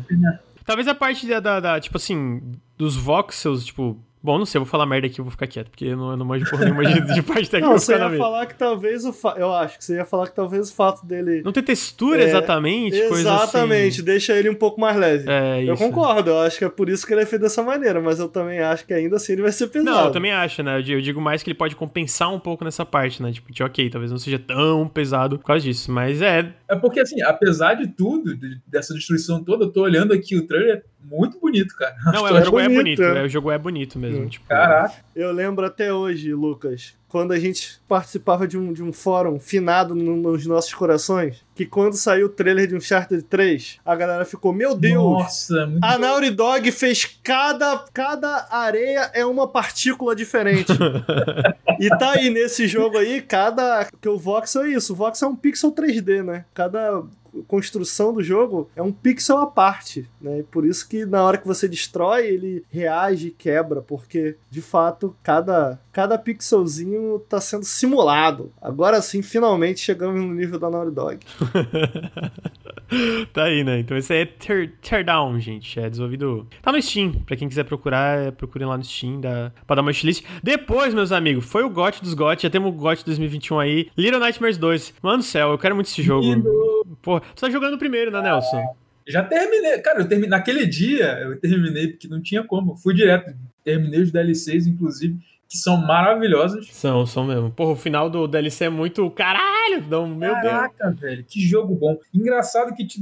ele me deixou tão instigado que eu fui na internet procurar o significado das coisas e tentar entender um pouco mais da história do universo. É muito bizarro. Esse jogo é muito bom. É, não, é muito bom, mano. Cara, eu, eu, gosto demais do primeiro Little Nightmares, tipo, demais mesmo. Eu acho um jogo muito legal. Eu gosto muito da vibe dele, eu gosto dessa. Ele é relativamente simples em relação a puzzle e, e plataforma, mas eu acho que funciona muito bem, porque meio que tudo que tu faz serve em propósito à construção do mundo do jogo, né? Cara, eu gosto do design da, da, dos inimigos, das criaturas, eu gosto do, do design sonoro, gosto da. Cara, eu gosto de tudo desse jogo, assim. Eu acho que ele é curto curto ali, né? Com os DLCs não tanto, mas ele tem uma pegada muito boa de jogar, mano. Eu acho que ele tem um estilo muito muito próprio, muito característico, sabe? Que eu não consigo pensar em muitos jogos que são parecidos com ele. E eu acho que o 2, pelo menos ele mecânica. Me lembrou, ele me lembrou ah. aquele. Caramba, Limbo. Me lembrou muito Limbo. Lembra, lembra, lembra Limbo, é verdade. De fato, lembra Limbo. Ah, então, e o 2, mano, eu acho que ele tá seguindo numa, numa uma, uma, parada relativamente similar. Mas eu acho que o grande diferencial aqui é tanto que ele tem co-op, mas mesmo se não joga em co-op, tu tem esse outro personagem que te acompanha, né? E eu acho que outra coisa que muda é que o ambiente parece muito mais urbano. E o fato que tu pode dar uma retada nas coisas. Eu vi uma hora ali que dá uma marretada numa coisa. é, muito é, é maneiro. Eu, eu acho que basicamente a ideia do Little Nightmares 2 é essa parte do outro personagem em relação à diferença, né? A diferença mecânica mecânica. E eu acho que o cenário, no geral, parece mais interativo, né? Tipo, é um. É tipo um bigger and better, sabe? Tipo, ok, aqui tá Little Nightmares 2 é basicamente um e a gente expande em várias coisas em relação ao primeiro. Como eu gosto muito do primeiro, eu quero, mano. Eu quero. Inclusive, tem uma demo de 15 minutos ali na Gamescom. Cara, tá muito legal o jogo, mano. Porra, tá muito bem feitinho. Eu acho que a Tarsier tem um estilo muito característico, muito, muito próprio na indústria. E, mano, eu quero muito esse jogo. Tu não jogou o primeiro, né, Ricardo? Cara, eu não joguei. Faça eu, pretendia eu pretendia jogar em live, mas o Bruno jogou e aí eu falei, ah, vou jogar esse jogo então agora não. Mas acho que o que me chama mais a atenção dele é o visual mesmo, né? Tem um visual. Eu não sei nem explicar, é muito próprio, assim. É, é muito. Não é só bonito, tem um, tem um estilo, né? Tem, tem um estilo, tem um estilo. A animação dos personagens, a, a forma que os inimigos se movem, é, ó, me lembra um pouco como se fosse um. Eu não vou dizer que é um diorama, mas tem uma vibe assim, sabe? É, é, eu, eu acho, cara, eu realmente acho o primeiro muito bom e eu tô com hype. Mas eu tenho com- uma questão. Manda, manda bala. Vou ter que ser o chato aqui, o Forever Alone. Como que co-op pode melhorar a experiência desse jogo? Pra que co-op? Não, é que não é co-op obrigatório, né? Basicamente, pode jogar em co-op com um amigo ou tu joga sozinho e tem esse outro NPC que joga contigo, né? Que tu pode, que te ajuda nas coisas, é meio que automático. Eu acho que pra narrativa, considerando a direção que o DLC do 1 vai, pode funcionar, sabe? Ah, especialmente em relação a como a história vai pra lugares meio estranhos, às vezes, do Little Nightmares. Agora, de fato, tem que ver como vai ser no jogo. Eu, eu quero jogar em co-op com um amigo, eu acho que funciona, especialmente em relação... Acho que vai ser bem legal mesmo. É, é, E por ele ser um jogo de puzzle, mas ele é um jogo, não é um jogo de puzzle que você precisa pensar muito. Ele é meio que assim, as coisas estão ali, você meio que tem que. É, é- é um puzzle mais natural, assim. Não, não sei como é que como explicar isso. Eu acho que por ter duas pessoas, eu acho que isso pode, sei lá, melhorar a experiência.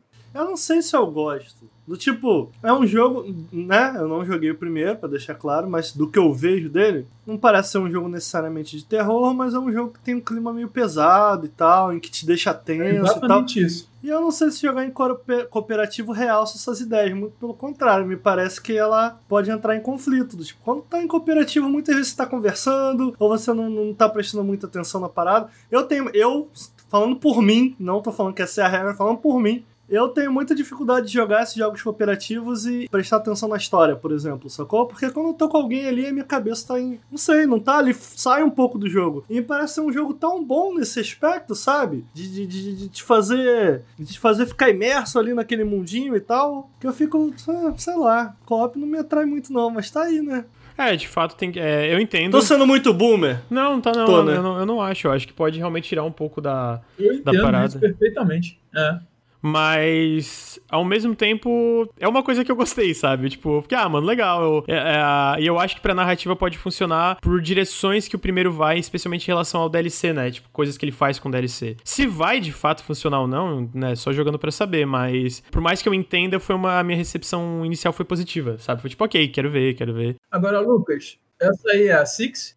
Eu acho que não. Porque se for a Six, depois do final do primeiro, É, eu acho que não pelo porque pela demo, pela demo que tu vê no, no início ali da Gamescom, né, que esse personagem, ele acha essa Six ou esse Six, não sei, preso num quarto e sem a, a toquinha amarela, sem a capinha de chuva. É porque eu Então, vi em alguns, algumas partes do trailer tem, né, a, a roupinha da Six. tem, então, aí que tá. Quando tu acha o personagem tá sem a roupinha da Six. Então, aí que, aí que fica a dúvida, né? Se é de fato, de fato a Six ou não. Dito isso, eu quero, assim, é fevereiro de 2021. Ah, vai sair pro Series X e PS5 também, só que um pouco mais tarde, em 2021. E eu acho que a Tarsier é um estúdio baita promissor, mano. Eu acho que o, o Little Nightmares 2 pode mostrar de novo como eles mandam muito bem, né? Então... A Bandai Namco comprou esse estúdio. Não, a Bandai Namco não. Quem comprou foi a THQ Nordic. É, esse jogo ainda é publicado pela Bandai Namco. Ele estava em desenvolvimento quando eles foram comprados. A IP do Little Nightmares é da Bandai Namco, mas a Tarsier foi comprada pela Embracer, que é a- basicamente a THQ Nordic, né? Que tá com outro nome agora. Entendi, mas o contrato vai ser honrado com a Bandai Namco. Vai, é vai ser, vai ser isso. Tá sendo feito pelos mesmos desenvolvedores, Sim, é isso? exatamente. É, depois é o jogo que eu quero que o Ricardo comente. Star Wars de navinha, Ricardo. Ei, tu adora jogo de Piu, navinha? piu, piu, piu, piu. Comentei. Sério? É, é- é- é- essa é a sua... Você é o cara Não do muita- Simulator, pô. Não tem muito mais o que dizer, cara. Eu, gosto, eu amo jo- jogos de navinha, quero testar, espero que ele venha compatível com o meu Rotas. eu não sei muito o que dizer, sinceramente. Não era o que eu queria necessariamente de um jogo. Eles mostraram um pouco do single player ali. Tem alguns jogos single player de Star Wars clássicos que são bem maneiros. Eu acho que o Rebel Galaxy Outlaw. Eu tenho uma análise do Nautilus minha ou não? Não. Não, tem, tem no Melhores Indies melhores indies do mês em que eu escrevi sobre ele. Que é um jogo que faz isso é, um pouco melhor do que do que ele, me parece, sabe? Te dá uma, uma liberdade. Tem alguns jogos clássicos do, de Star Wars nesse sentido que eu gostaria bem mais que eles seguissem. Esse parece bem ser bem uma história linear, combat heavy, assim, né? Bastante focado em combate e tal. Sinceramente, eu tô interessado, eu tenho. Eu devo jogar, especialmente sair quiser mandar um código pra gente fazer umas lives aí, porra, seria show. porque eu gosto do gênero, eu gosto muito do gênero, mas não tem nada nesse jogo que eu possa estar aqui agora, nesse momento, e falar: caramba, isso é muito legal, sabe? É, é, é achei curioso que esse jogo está sendo financiado e produzido e tô disposto a testar. Agora, do que eles mostraram, não tem nada que eu possa, sabe? Nossa, isso é muito diferente no gênero. Ele é Star Wars, é isso. A diferença é Star Wars, é. Faz pois é. sentido, é. é. eu não, não sou tão fã de jogo de navinha e nada que esse jogo tá fazendo te chama muita atenção. Então tá aí, né? É isso. Tá aí, Star Wars Squadron, gente. Uh, depois eles mostraram é, 12 Minutes, que é basicamente aquele jogo da Annapurna Interactive, onde você está em um loop temporal de 12 minutos que é aquele top-down de visto de cima para baixo, onde tem um. É, é, é meio que uma. É, se passa em um apartamento, de cima para baixo, onde chega alguém do nada batendo na porta e tu tem que fugir desse loop temporal onde tu e a tua esposa sempre são mortos, assassinados, né? Então, eles mostraram um trailer novo, que em questão de mecânica não mostrou muita coisa necessariamente, mas eles anunciaram que a Daisy Ridley, que é a Ray Star Wars, o James McAvoy, McAvoy, não sei como é que se pronuncia, que é o, o, o como é que é o nome do cara lá da, do é X-Men? O Xavier, ele é, é o Xavier. O Xavier jovem. E o William Dafoe, que é, sei lá, o. O, o Duende Verde. Duende, o Duende Verde. Verde. O Duende Verde no Homem-Aranha. Que eles estão fazendo as três vozes ali do, do jogo, né? São, é o elenco principal do jogo. E assim, não existe uma demo do jogo mostrando exatamente como ele funciona. Basicamente é isso que eu falei, tu tá num loop temporal, é de cima pra baixo, tem que descobrir como quebrar esse loop temporal. E, e essa, esse trailer aí é, é in-game, isso. É, isso. Não é CG nem nada. Pelo que eu entendi, Porque as é animações estão muito bem feitas. Sim, então. É, pelo que eu entendi, é in-game, sim. Eu quero muito. Eu acho que assim, que eu, já falei aqui em podcast, a Annapurna é uma publisher que já me convenceu em relação à curadoria deles. O elenco é bem foda, hein? Sim, o elenco é muito bom. É, é que eles têm contato, né? A Annapurna é, tem, a, Annapurna Interactive que faz jogos, mas na verdade a Annapurna é a Annapurna, Annapurna Pictures, né? Eles fazem filmes e tal, inclusive, sei lá, um bem conhecido é o Her, que foi a Annapurna Pictures que financiou e distribuiu, etc. Uh, mas esse jogo feito pelo Luiz Antônio. Tá aí, o Luiz Antônio é o desenvolvedor do jogo. Uh, mas é isso, mano. O último jogo de loop temporal que a Annapurna publicou virou o meu GOT, um dos meus jogos. É, o GOT de 2019. Meu Mas quem que é o Luiz Antônio? Não sei, man, é o Luiz Antônio. Caralho, por que, você se esforçou tanto pra falar o nome de uma ah, pessoa que você não sabe é o quem é? criador do, cara, do jogo, man. Respeita a história do cara, hein, palhaçada. tu queria que eu falasse então... do Nautilus e eu não falasse que é do Ricardinho Regis? Ou... É, ah, cada ideia é Luiz Antônio. É, mano. é que eu achei que ia ter um sobrenome alguma coisa do não, cara, mas... o jogo aí do Luiz Antônio. Cara, ah, tá. é muito chato. Eu aí. Ideia? Ah, mano, deixa eu falar o nome do cara. Caralho, o Ricardo tá aí, o que, que o Luiz Antônio aprontou aí pra gente? Ah, com meu cu de curioso.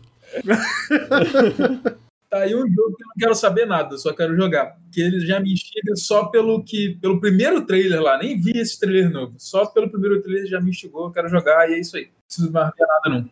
Mas tá aí, né? 12 Minutes, eu boto muita fé em tudo que a Annapurna publica, então estou deveras interessado. Velho interessado, Luiz Antônio The Game. Será que o Luiz Antônio vai ser o novo Hideo Kojima? Tentar dar um soco no Ricardo, mano.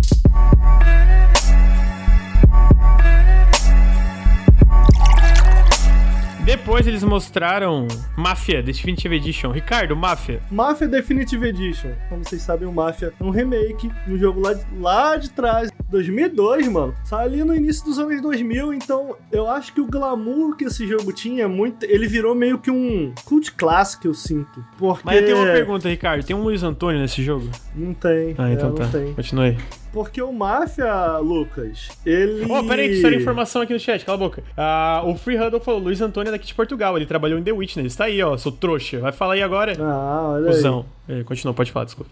Mas o Mafia, o Mafia 1, ele tem esse lance de, né, virou meio que um cult clássico e tal, e ele fez isso porque, do meu ponto de vista, relembrando, ele fez algumas coisas antes de GTA, né? Antes da gente decidir o que era um jogo de mundo aberto. Deixa eu ver quando, sa quando sai Vice City.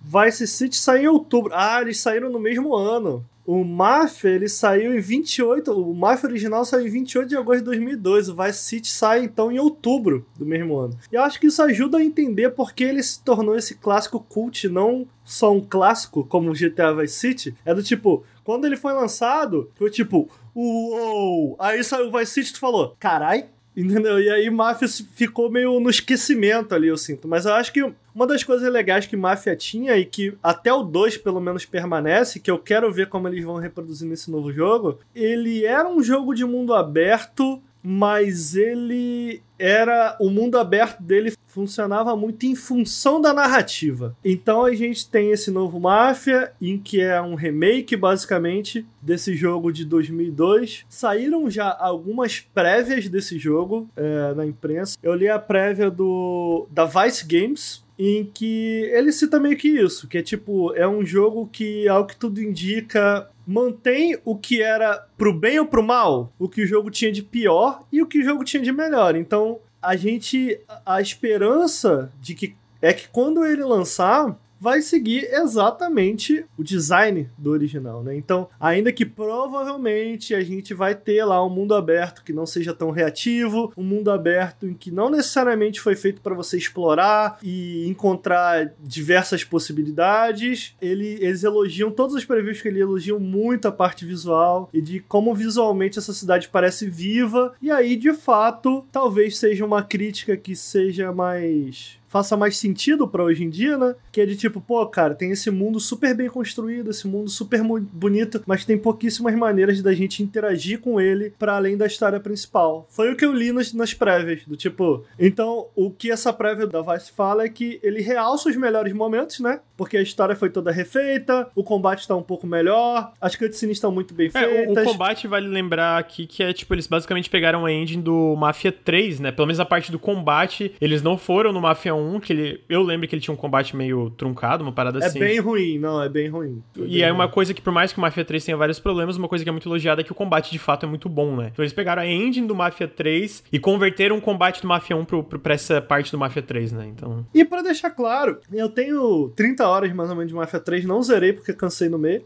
Acho que eu tenho menos horas do que disso. Acho que tem 20 horas. Falei 30, acho que tem umas 20 de Mafia 3. E essa é a melhor parte de Mafia 3, né? O combate é a melhor parte de Mafia 3. Eu acho que, eu acho que é um combate excelente, mas para um jogo de mundo aberto, eu acho que eu posso, eu posso citar eles como um dos melhores. Combates de jogos de mundo aberto, a mecânica de, de tiro é muito boa. Então, o que, cita, o que citam nessas prévias que eu li é isso, vai ser um jogo que aparentemente vai realçar os melhores momentos do primeiro, o que é bom. Eu acho que o primeiro tem uma boa história. É uma boa história que, que passa muito por aquela parte mais. aquele glamour mesmo, né? Da máfia, né? Da, da, daqueles homens maravilhosos uhum, entrando sim. vestidos, bonitos naquelas festas grandiosas e de toda aquela dinâmica de poder que tem entre eles, né, e tal. Eu acho isso maneiro em histórias de, de, de, de mafiosos e tal. Eu acho isso maneiro. Então, me parece que é um jogo que vai fazer com que essas cenas sejam ainda mais legais mas que não necessariamente. Eu, eu, eu não sei se necessariamente isso é pro mal. Eles são frios e calculistas? Muitas vezes. É por causa do, são... do, meme do. Tem aquela galera que assiste o Peak Blinders. E aí tem aqueles twitters de, ah, não, agora eu virei uma pessoa ah, fria e calculista. Sim. Enfim,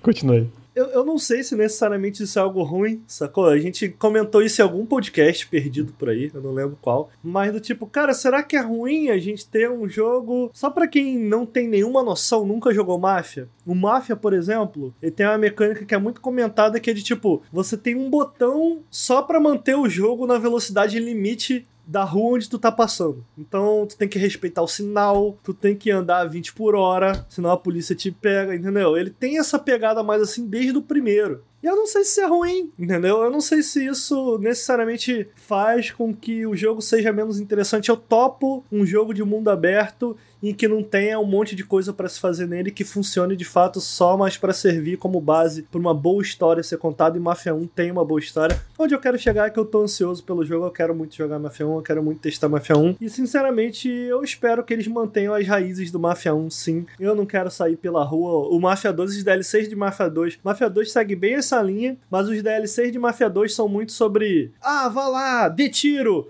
mate muita gente, desbloqueie mais um pedacinho da história. Então ele te obriga a ficar, sabe, arrumando treta na cidade para desbloquear pedaço da história, em vez de só te deixar seguir a história. De boa, eu espero que Mafia, esse remake não faça isso, é o que tu indica, não vai fazer. Então, por essas prévias e por esse trailer e por essa parte de gameplay que a gente viu, eu acho que vai ser um bom jogo. Me parece excelente, as próprias prévias falam isso. Não é um jogo que quando sair vai ser, nossa, realmente, sei lá, penso agora for que teve essa releitura de God of War e todo mundo amou. Eu não acho que vai ser nesse nível. Eu acho que vai ser um bom jogo para quem não conhecia conhecer a série e para quem jogou o clássico, sabe, ter momentos gostosos com videogames que a gente adora. Justo. Nelson, você jogou Máfia? Gosta? Joguei o primeiro, gostei muito do jogo e tô realmente ansioso por esse, porque eu realmente eu larguei no, no primeiro, né? Mas eu gostei. Eu lembro que quando eu joguei na época eu gostei bastante. Eu joguei na época que saiu mesmo. Então aquilo ali era para mim era uma coisa incrível, assim. Bem, é, incrível, porque na, na época a gente não tinha as referências que a gente tem hoje. Né? Eu tô realmente querendo voltar. De repente eu volto a jogar aí o 2 ou o 3. É, o 2 eu gosto muito também. Eu gosto muito do 2 também. Eu não gosto do final daquele jogo, mas é muito legal. É que o final é meio que acaba na metade, né? Sim, parece que teve problema de desenvolvimento. Eu não sei qual rolê. Parece que acabou o dinheiro. A impressão é essa. A impressão é bem essa, né? Tá aí, gente. Mafia Definitive Edition. Eu acho que sai agora em setembro. Tá bem legal. Tamo junto, é nóis. Top. Depois, mostraram Lego. Pô, tá mó legal. Lego The Skywalker Saga Gameplay Review. Chegou a ver ou não chegou a ver? É muito bom, cara. O trailer tá fantástico. É, eles basicamente, pelo que eu entendi, é uma reinvenção da franquia, né? Antes era aquela parada de câmera fixa, isométrico e tal, e agora são os nove filmes que tu vai poder participar e tem corridinha, é em terceira pessoa com a câmera aberta, tipo, tu controla a câmera. É meio que um jogo de ação barra aventura 3D mesmo, sabe? No sentido de ser mais tradicional, no sentido de controlar a câmera e ser mais aberto, e não ser essas, essa coisa fixa de câmera fixa, né? O que, vocês acham como, como pessoas que têm muita experiência em, na franquia Lego? Pô, pior que eu tenho. Oh, eu joguei vários, é, eu joguei, eu vários, quase mano. todos os é, Legos, cara. Sim. Eu sei, eu sei, não foi irônico a minha pergunta com experiência. Ah, tipo, tá. eu sei que você jogar. cara, eu, eu, eu gostei bastante até do último que saiu, que foi do, sobre o do primeiro filme, né? Até esse eu achei muito bom, gostei bastante. E, cara, o que eu vi no trailer realmente tem uma pegada um pouco diferente, como você falou. Tem algumas variações de gameplay ali, né? Então acho que isso é realmente uma, uma introdução boa pra série que, que acaba desgastando gastando, principalmente se você joga muitos jogos do Lego, eles são muito parecidos. Acaba o que chamando a atenção, na verdade, é a temática e não exatamente o jogo. Mas, cara, todos são muito bons, assim. Todos os jogos que eu joguei de Lego, eu gostei Tem muito. Tem muito preconceito, mas os jogos são muito legais, cara. Ele, ele mistura um pouco de ação com alguns puzzles e tal. É, eu não sei explicar, cara. É um jogo que tu só vai. Quando tu viu, tu ah, acabou. Nossa, isso foi tão legal. É, eu, eu acho que o lance, pelo menos pra mim, que eu parei um pouco de jogar na época, foi porque eu senti que a fórmula ficou um pouco cansativa pra mim, né? Porque são fica, jogos parecidos, fica, né? Dito isso, eu acho que é bem legal, eu concordo. Eu, eu, me divertia muito. Eu só cansei um pouco mesmo, porque, é ok, é tipo, Lego agora, sei lá, Senhor dos Anéis. É a mesma coisa, mais bonito, né? Porque os jogos são, de fato, foram ficando cada vez mais bonitos, ainda mais com a nova geração, etc. Mas com outra skin, tá ligado? Então eu fui cansando. E o que, que eu gostei desse que eu vi é que realmente parece uma mudança fundamental dentro do estilo, né? Tipo, realmente é, ok, vamos mudar tudo. É, é Lego, tem o humor ainda, sabe? O humor do Lego, a estética e tal. Só que agora, como tu joga, parece ser bem diferente. Talvez não, tipo, no sentido do combate ser super diferente, tu aperta X, né? Tem, é parecido, mas, sabe? O fato de não ser essa câmera fixa, eu acho que muda muito como tu progride dentro do level design, tá ligado? Não, e deu pra ver ali, a gente tá até vendo o trailer, tem momentos em que você tá controlando o carro, a nave e tal. Isso é legal. Eu acho que essa variedade, a variedade acaba adicionando ao jogo. O que eu gosto do jogo é isso, cara. Eu acho que não necessariamente o combate se destaca, mas é ele flui de uma maneira interessante. É meio que um jogo de. É, ele tem elementos ali de jogo de plataforma, de puzzle, um pouquinho de ação. E as, as cutscenes são engraçadinhas também, sacou? A fase da navinha do do Lego tá mais interessante que o jogo de navinha de Star Wars. Pô, e, e, e os nove, nove filmes é irado, né, cara? Sim, é, ba é bastante coisa, né? É, já tem uma saga completa, eu acho, do Lego. Eu fiquei até um pouco com dúvida se isso era um remake adicionando os três novos, mas não, parece que realmente é uma releitura mesmo de toda a saga. É, basicamente isso. É, eu acho que vai ser bem legal. Eu acho que vai ser bem legal. Eu acho que é 2021. Não tem data, é 2021 a data. Cara, eu quero. Sinceramente, eu quero, tá? Tipo, eu, eu, tô, eu tô bem afim de jogar isso aí. Parece bem legal. Uh, eu curto Star Wars, né? Já não vi a, os, o último filme da trilogia, mas no geral eu acho Star Wars legal. E eu achei que. Eu adoro jogo de aventura barra jogo de plataforma, então. Quero bastante, quero bastante. Tô bem interessado no jogo. Tá aí. Lego a tá Saga aí. Skywalker. Depois. Mano, eu vou pular alguns jogos aqui, tá? Eu vou direto pro. é, eu vou direto pro Fall Guys Season 2. E aí, o que, que, vocês acharam? Fall Guys, né? Ah, porra, Ricardo, vai merda. Eu, hein? Não, parece legal. Eu gostei da. Eu gostei das fases. Gostei da temática nova. Parece que vem aí em outubro, né? É o que tudo indica pelo contador interno que tem dentro, dentro desse jogo, parece que o contador acaba no dia 6 de outubro. Não necessariamente isso é um indicativo de quando vai sair, mas é uma ideia de quando a gente pode esperar pra gente ver esse novo conteúdo aí. O que eu achei de legal, cara, é que eu não sabia necessariamente o que esperar da Season 2. Eu acho que eu tava esperando menos do tipo, ah, beleza, é, Season 2 vai ter, né? Você tem ali na Season 1 vários. Você tem que passar até o nível 40 e você vai desbloqueando coisa, né? Uhum. Aí imaginei, ah, na Season 2 vai ter uma nova barrinha dessa, com novas roupinhas, e eles vão botar uma, duas fases, de repente. E, cara, aparentemente não. Aparentemente vão ser várias fases com essa temática medieval. E legal também que parece ter um foco bastante. que é algo que as fases que a gente tem hoje usa pouco. De empurrar que é usar o R2, é, para empurrar e puxar caixa uhum. e tal. Então, quer dizer, não só vai ser visualmente diferente, como mecanicamente vai utilizar outras coisas do jogo. Porra, foda. Maneiro pro caralho. É, mano, eu, eu acho Fall Guys incrível. O Ricardo falou, nada, já deu, né? Mano, eu tô com 60 horas, eu jogo todo dia. Eu jogo todo dia. 60?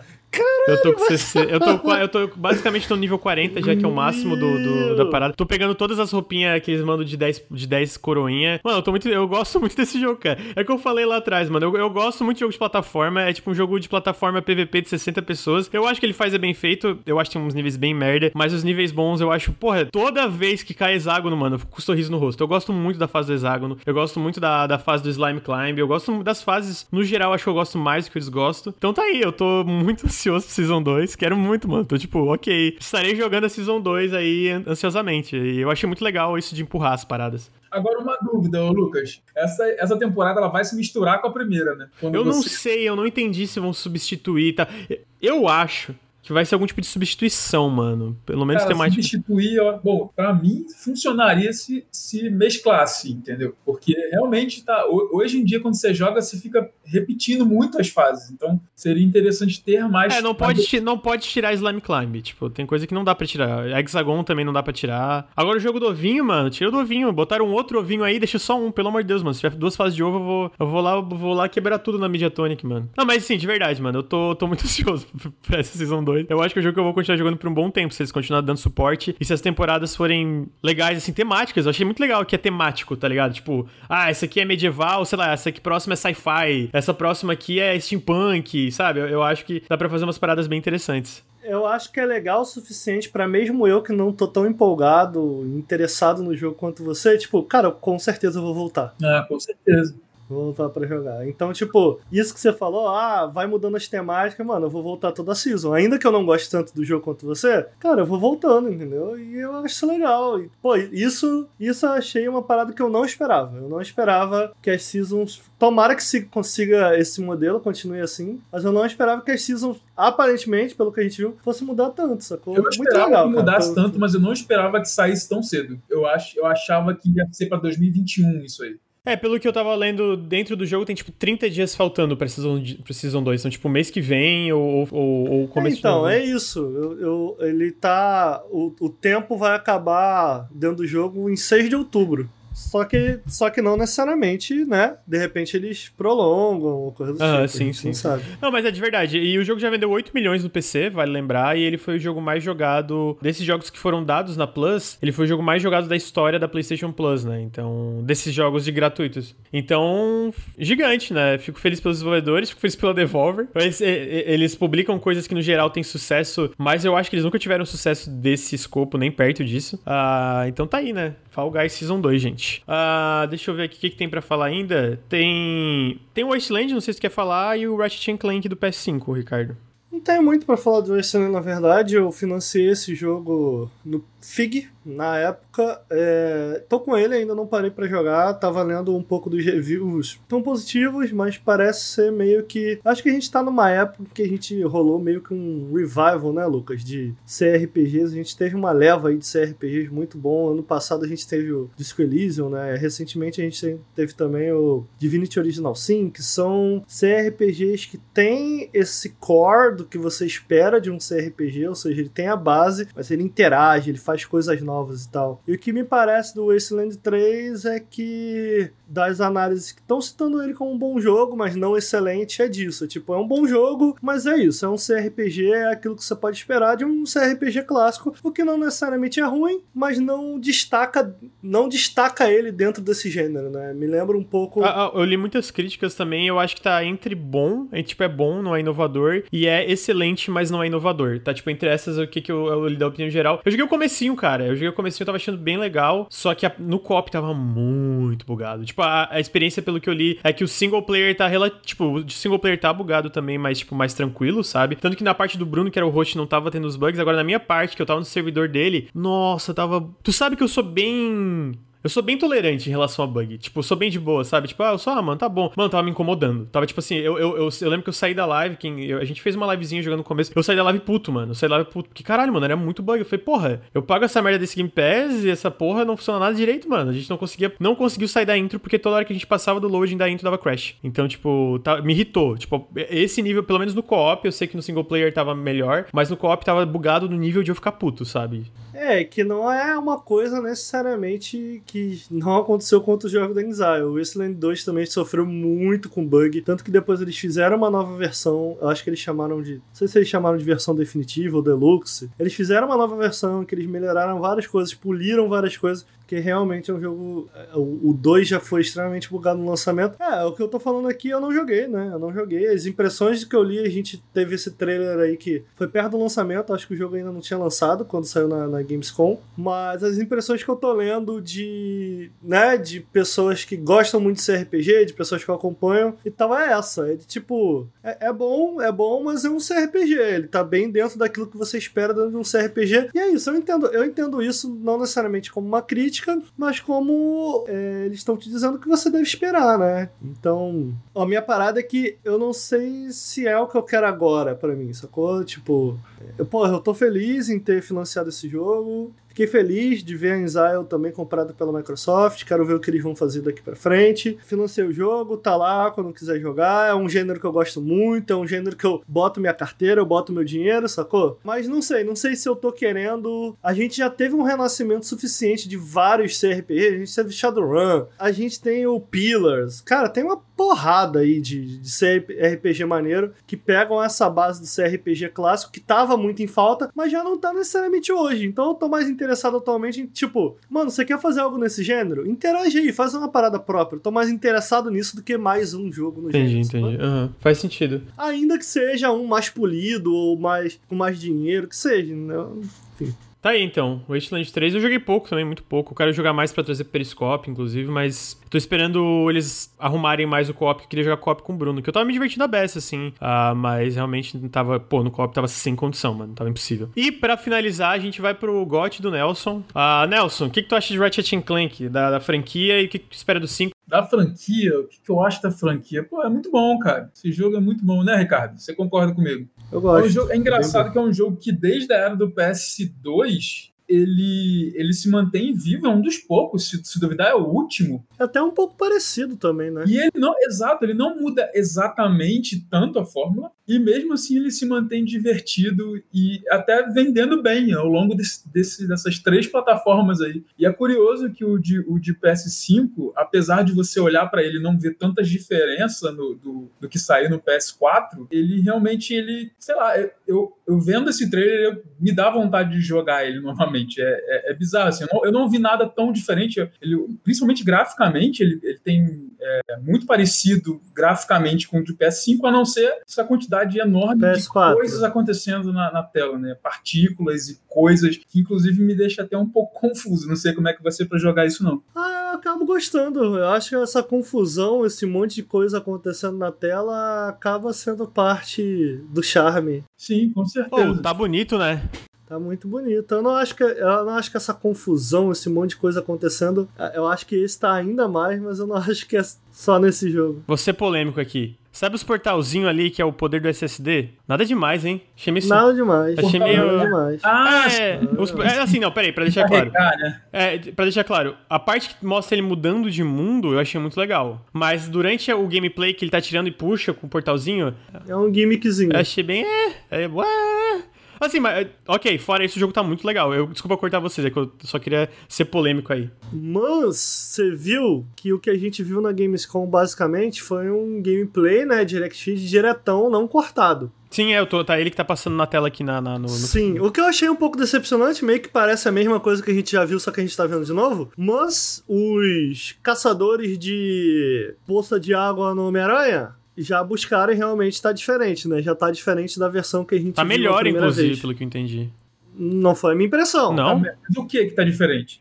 Ah, então, cara, tá, para além de diferente, certos pontos em questão de iluminação mesmo, tinha parte que do que eu vi, o Lucas teve a impressão diferente do que eu vi, em que a iluminação parecia só tá pior, tipo, menos, menos pontos de luz iluminando o rosto do personagem, ou então menos coisas na tela, menos luzes refletindo, menos coisas na tela acontecendo, mas eu vi isso parado, em imagens paradas. É, sabe o que é foda? Eu acho que essa galera que procura essas coisas, eles são extremamente seletivos de pegar ângulos que parece que piorou, tá ligado? Uhum. E a segunda é, coisa. Pode ter sido o que eu vi. E a segunda coisa também vi. é que, mano, eu boto fé na insônia aqui, tá ligado? Tipo, pelo menos a parte estética, né? Ah, eu acho que Homem-Aranha é bonito pra caralho. É, é bonito pra caralho. Sem contar que, sejamos sérios, se tiver um downgrade, sei lá, um ponto a mesma missão, pô, o jogo tá bonito pra caralho, irmão. Caralho, tá Mas, muito lindo. Sem, sacanear, eu não, eu não consigo ver uma evolução tão grande desse Ratchet Clank pro de PS4. Assim, é óbvio que eu consigo ver em quantidade de coisas na tela, em processamento, em, em partículas, em detalhes. Mas assim, no geral, se você pegar graficamente, ele tá muito parecido ainda com a versão de PS4.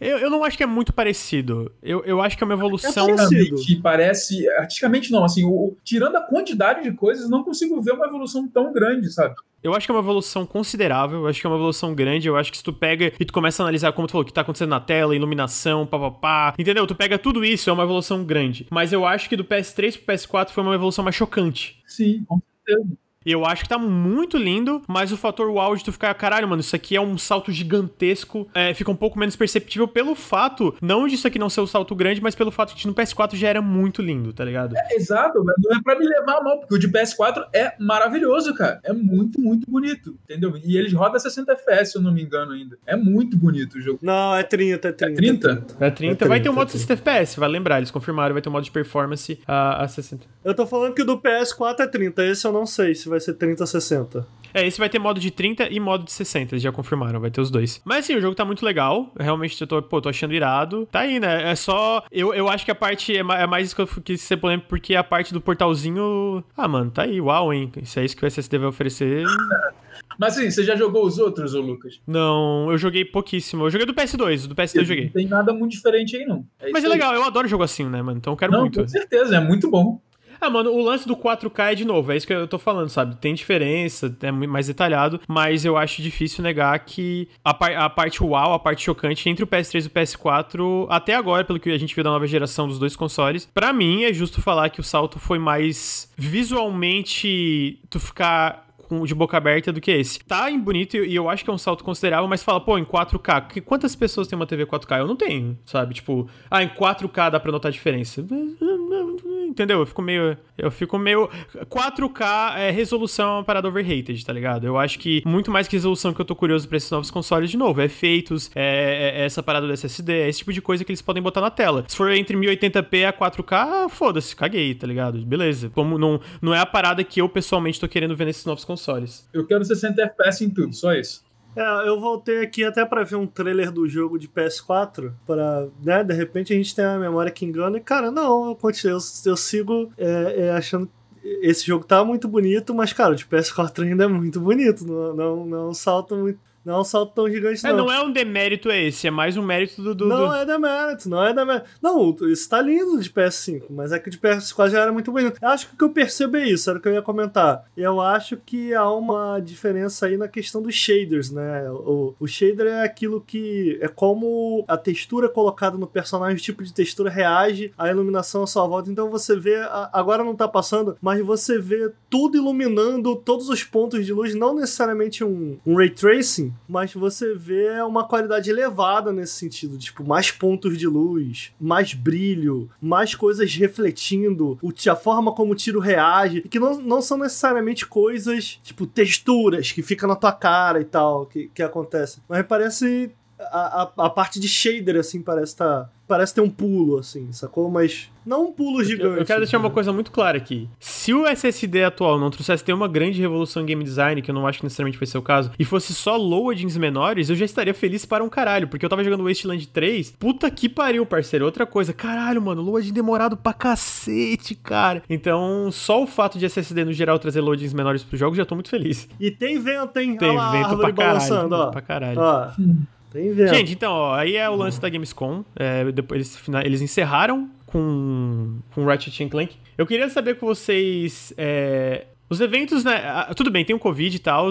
Não, é especificamente por causa do Covid, mas eu acho que o lance da E3 morrer era inevitável. Mas tá aí, a gente tá agora em agosto, setembro, né? Basicamente vários eventos passaram. A Notch Tree passou, a gente teve aqui, a gente teve outros eventos menores de empresas menores. E aí, você sente falta da E3, mano? Sinto. Sente falta? Ricardo, sente falta da E3? Ah, mano, é foda. Eu tô boa. Tô... As pessoas vão me odiar, né? Mas eu, eu, não, eu, já não gosto muito de E3, não, né? Eu faço porque eu tenho. Da audiência, a galera vem assistir. Mas eu não sou muito chegado de E3, não. E, sinceramente, nesse, nesse rolê aí agora, do ponto de vista da audiência, eu, eu entendo. A galera, porra, quer centralizado, quer uma conferência e tal. Mas do ponto de vista aqui do startupeiro que eu sou, acho melhor várias, porque aí a gente faz várias lives. E aí a galera vem voltando, entendeu? Vem vindo e tal. Então, eu para mim, tanto faz E3 aí. Mas eu acho que a galera sente falta. Acho que a galera sente falta. E eu respeito, o pessoal gosta muito. Eu acho maneiro, pô. O pessoal se une para assistir o, o evento junto. Pô, querer, querer ficar, pô, o que que vem aí e tal. Eu, eu acho isso, eu acho isso legal. Apesar de.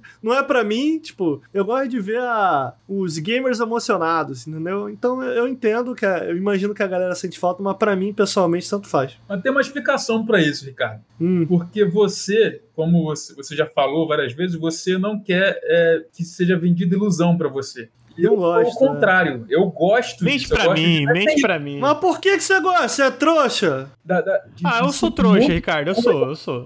E você, porra, aquela fantasia, aquela coisa, caraca, muita coisa boa vindo. É o prazer em ser corno, é isso.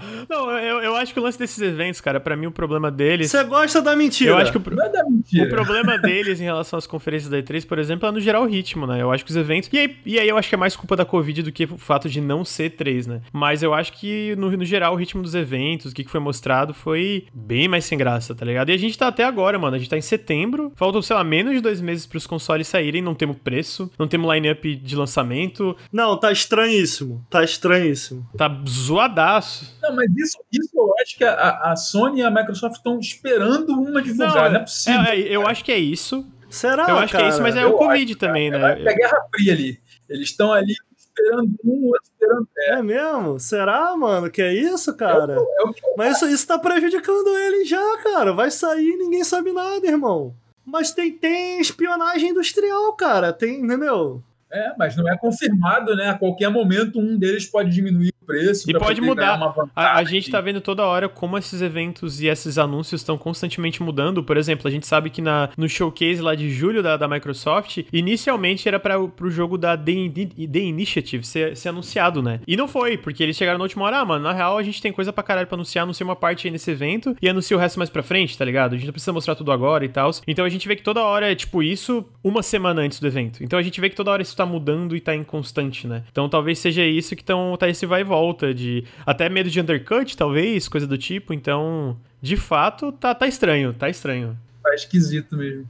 Tá muito esquisito, mas vocês mudaram de assunto. Aí vocês falam que gostam, ah, não gosto de ser enganado. Aí vem a Ubisoft, mostra uma demo mentirosa pra gente de Hot Dogs, aí quando lança, aí o gamer quer reclamar. aí também não pode. Ué, Cara, mas me enganar não é nesse sentido. Não é nesse ah, então qual que é o sentido, irmão? Qual que é o sentido? Me explica. É o sentido de, de hype, de você pegar jogos que de repente vão demorar muito tempo pra sair, ou alguma coisa que você tá esperando muito, concentrar tudo numa semana que a impressão que dá. Porque assim, quando tá espaçado, a impressão que dá é que não tem muita coisa. Mas tem muita coisa. Quando tá tudo junto, parece, caraca, uma avalanche. Olha isso, cara. Tem muita coisa que eu quero, tem muita coisa legal vindo. E eu acho que isso faz parte da fantasia, da parada de, tipo, sei lá, é um. É, é, é três pra mim é, é um mês, cara, praticamente, de, de coisas maneiras, assim, que eu fico pesquisando na internet, gameplays novas, jogos novos que eu me interessei. Eu sempre gostei disso. Tá certo que nas últimas, acho que deu uma decaída nisso, mas é, um- é, um, é um, sei lá, é um, é um mês que eu gostava muito, desde que eu me entendo por gamer, assim, que eu realmente gosto. Gamer! Gamer! Gamer. Ah, Olha só, o lance pra mim é esse, Não, ó. Entendi, o, o lance pra entendi. mim é mais no sentido de. E aí, de novo, eu acho que é mais culpa do Covid do que o fato de não ser três, né? Eu acho que os eventos no geral foram mais fracos porque todo mundo tomou no cu, né? Com tudo isso que tá acontecendo, atrapalhou tudo, muita coisa, etc. Então eu acho que o meu, meu ponto de vista é mais esse. Tipo, tu pega a E3 ano passado, ah, teve muita coisa legal. ah, pô, eu, eu achei as conferências no geral legais. A de 2018 também foi muito boa. Foram muito boas. Cara, toda vez acaba E3 e o que eu mais. não, não de eu mim. Não, me importo, não de mim. O tá? gamer que é chato. Mas aí tu vai no Twitter e tá todos os gamers reclamando. Aí não tem E3, agora estão sentindo falta. Porra. Não, mas daí. Mas daí Sempre estão mas isso eu reclamando, concordo. mano. Sempre estão reclamando. Inclusive, eu te falei já, o, o- a pior parte de um evento é toda, todo pós-evento, que a galera é insuportável, assim, tipo, só chora, basicamente. Ah, mas fora isso, eu, eu, eu achava no geral o ritmo e tal os melhor, né? Mas tá aí, a gente tá na situação que a gente tá. Pessoalmente, eu, eu não acho que a E3 vai voltar indo pra frente, especialmente porque os números desses eventos, é, por exemplo, da, do showcase da Sony, do showcase da Microsoft, dos showcases da Ubisoft, estão sendo muito altos pra, pra essas empresas. Eu acho que eles têm uma retenção bem maior de mostrar só o produto deles e tal. Ah, mas. Mas eu queria dizer que eu gosto, eu acho muito legal quando a gente faz o overnautibilidade, é mó legal. É, e disso é o que eu mais sinto falta, mas queria dizer também que a minha parada é que, mano, o videogame eu gosto de jogar. Então, tipo, eu não, não, não sou o cara que fica vendo trailer, notícia e tal. Agora eu tô começando a ver porque eu, né, tô trabalhando com isso, tô produzindo. Mas fazia um tempo que eu não, nem lia mais notícia, cara. Aí, ah, saiu tal jogo, oh, que bacana, vou jogar videogame. Aí eu gosto. Agora ficar, ô, videogame vem aí, hein? Ah, mano, quando que vem? Ah, então me avisa quando chegar. É, esse é meu... Acho justo, acho válido. Tá aí, eu acho que esse é o bloco do resumo da Gamescom.